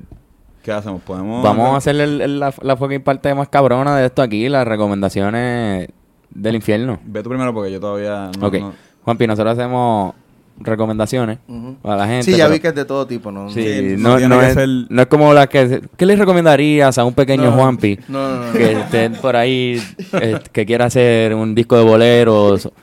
No, eh, puede ser cualquier cosa. Yo voy a recomendar una banda de rock psicodélico argentino que descubrí esta semana y está bien cabrona. Se llama Perras on the Beach. Y, loco, en verdad, le, le meten bien cabrón. Están en Spotify. Creo que tienen dos discos. Enviaste una canción, cabrón, pero va- El quité link. Spotify del celular Ah. y, y no puedo. Ah, pues. Pues, en verdad están bien cool. Si les gusta el rock así, Psicodélico. Y Sí. argentino. ¿De qué época? eh, de ahora. De ahora. Sí. Creo que el disco, el último, ese disco es del 2017, eso es bastante reciente. está psicodélico. Yo te voy a recomendar, no es mi recomendación, pero es mi recomendación para ti. Chequéate una banda que se llama La Máquina de Hacer Pájaro, que es de Charlie García. Que- que es rock psicodélico también. Súper. Setentoso. Duro. Carlos. Esto. Yo todavía no, no sé esto. Este, yo, ustedes saben que yo soy fan de YouTube más que de Netflix. Y estoy jugueado viendo videos de un comediante de la vieja escuela que se llama Don Rickles. Yes. Él es una, una fucking bestia maldita del infierno. Juega mucho con lo que es el, la comedia del insulto. Un tipo con, con una velocidad para insultarte bien cabrón. Y a mí me encanta esa pendeja. Este, también era contemporáneo con Johnny Carson y con Sinatra y toda esta pendeja. Así que si quieren reírse un rato, en verdad, cheque. Pongan Don Rickles en YouTube. Y a mí me gusta esa pendeja. No sé si les gusta. esta- Yo voy a recomendar algo de Netflix. Este, una serie documental. Yo soy un freak de los documentales. Sobre todo en documentales musicales. Eh, hay una, una serie documental nueva que se llama Rapture. Ah, ya. Eh, que son ocho episodios de distintos exponentes del, de rap y hip hop y también del trap, pero que están, lo nítido es que están todos en distintas etapas de su carrera. Hay uno que está empezando, hay uno que empezó hace poco y se pegó bien cabrón, hay una leyenda. O sea, yo me lo devoré en dos días. Eso está súper cabrón. Y eh, musicalmente... ¡Ah! Disculpe que los haya... Eh, Yo fui el que salí jodido aquí con, con los Disculpa. Esto. Si quieren escuchar música bien cabrona, por lo menos yo estoy escuchando mucho esto. Hay cinco discos de Stevie Wonder corridos. Stevie Wonder se pegó cuando él decidió hacer su música. Corridos hizo unos cinco, hizo cinco masterpieces. Ahí sí me acuerdo de todo. Music of My Mind, eh, Talking Book, Fulfillingness First Finale, Inner Visions y Songs in the Key of Life. Esos cinco discos, chequenlos, no se van a arrepentir. Durísimo. Eh, pues. ¿Tienes otro ciego que toque armónica que, que nos pueda recomendar? Eh, no, pero tengo un ciego que les puede gustar. eh. José Feliciano, mi, mi- mi- mi guitarra, guitarra mía, creo que se llama el disco buenísimo. Esto, Dios, no, ¿La guitarra se llama así? mi guitarrillo, yo amo mi. Él tenía, una, él tenía un... Un Ah, disco. Voy a parar de charrear. Sí, aquí. vamos a olvidar Eh, el, el segmento de música. Yo, le- yo les recomiendo a todas las personas que si no saben la discografía de José Feliciano, no, no, No no, la recomienden. recomienden. Si no saben de algo, no hablen de eso o por lo menos no... Cabrón, alguna recomendación les tienes que hacer a la gente. Esto, ¿verdad? Sí, no Hacho, te puedes ir cabrón. en blanco. Es la primera Es vez que, te dan coca. eh, puede ser, puede ser, sí. Pero es que últimamente, cabrón, no he tenido tiempo de ver casi Netflix. ¿Sabes? Como que ni escuchar eh, música porque se me jodió el, la- el auxiliar. Algo que te guste. Ayer vi, ayer vi una película y no me gustó ni- o sea, me gustó más o menos, pero la voy a recomendar porque si no tienen nada que ver, yo sé que esto pasa mucho a la gente que ve mucho Netflix, que se, le- se acaban las cosas que ver. Esto se llama El Bar, es española. Esto es... Ah, sí, la vi. ¿La, vi- ¿La viste? Sí. Esto Está buena. está cool, está así, esto está medio... Que sale Mario. Mario Houses. Mario Casas. Sí, sale par de gente. Está bastante... Está bastante chévere, en verdad, esa es mi recomendación. Porque la vi ayer, realmente no es ni... O sea, li- este fue eh, lo, que, lo que usé para recomendar. ¿Qué, qué hiciste ayer, Antonio? Vi una película Vi que una está película y la voy a recomendar ahora porque, exacto. Soy el peor, hermano, en verdad, Corillo. Te les prometo que para la semana que viene voy a recomendarle Dos cosas. algún, algún disco de Stevie Wonder. Claro que sí. O de José Feliciano. o de José Feliciano o de John Z, Ya, claro que sí. que tienen una discografía bastante amplia. Hacho, exacto. Juanpi, cabrón, gracias por, Gracias por por, venir. invitarme, gracias por invitarme. Sigan para adelante. Me gustan las pendejas que estás haciendo desde los videos de, de las elecciones. Gracias. ¿Dónde te pueden encontrar, Juanpi, en las redes La pueden sociales? encontrar en la red. Vamos a cerrar con los personajes que, Dale. que hablemos.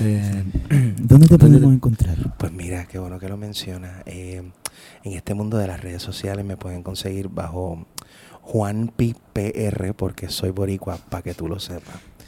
En Instagram, en Twitter y en Snapchat, aunque no uso tanto Snapchat tanto.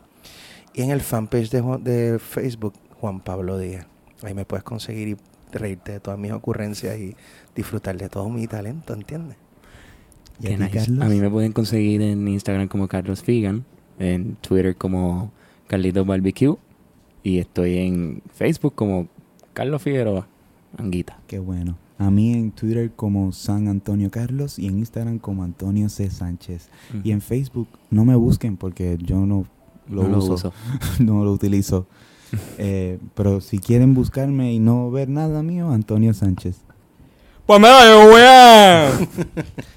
Yo, Fernando Tarrazo en Facebook, Guitarrazo en todo lo demás. Recuerden que este podcast lo pueden encontrar en todas las aplicaciones de... Yo no sé por qué le estoy explicando esto porque ya lo Porque están ya te escuchando están por ahí. escuchando en alguna aplicación. Es por si acaso están en, en Audioboom y se hace bien incómodo. Puedes bajar cualquier otra aplicación. ¿Por dónde tú escuchaste el podcast? Por podcasts. ¿En serio? Es que así se llama el app. Sí, sí, Sí, sí, deja ver. Sí, no estoy jodiendo, se llama podcasts. Sí, Dicen Que, que supuestamente en, en Spotify están entrando los podcasts. Sí, ¿verdad? loco. Sí. Spotify está cabrón. No. Bueno, esto Bueno, pues, Sea todo por Sí. hoy. Gracias por gracias por tenerme y, y éxito y suerte en todos sus proyectos, en todo lo que se propongan, en nombre de Papito Dios. Gracias. Igual a ti. Gracias, señor Díaz. Gracias. Eh, señor Díaz. Eh, Podemos despedirnos con con muchos besos. Mucho amor y mucho cariño para nuestro público. Mm.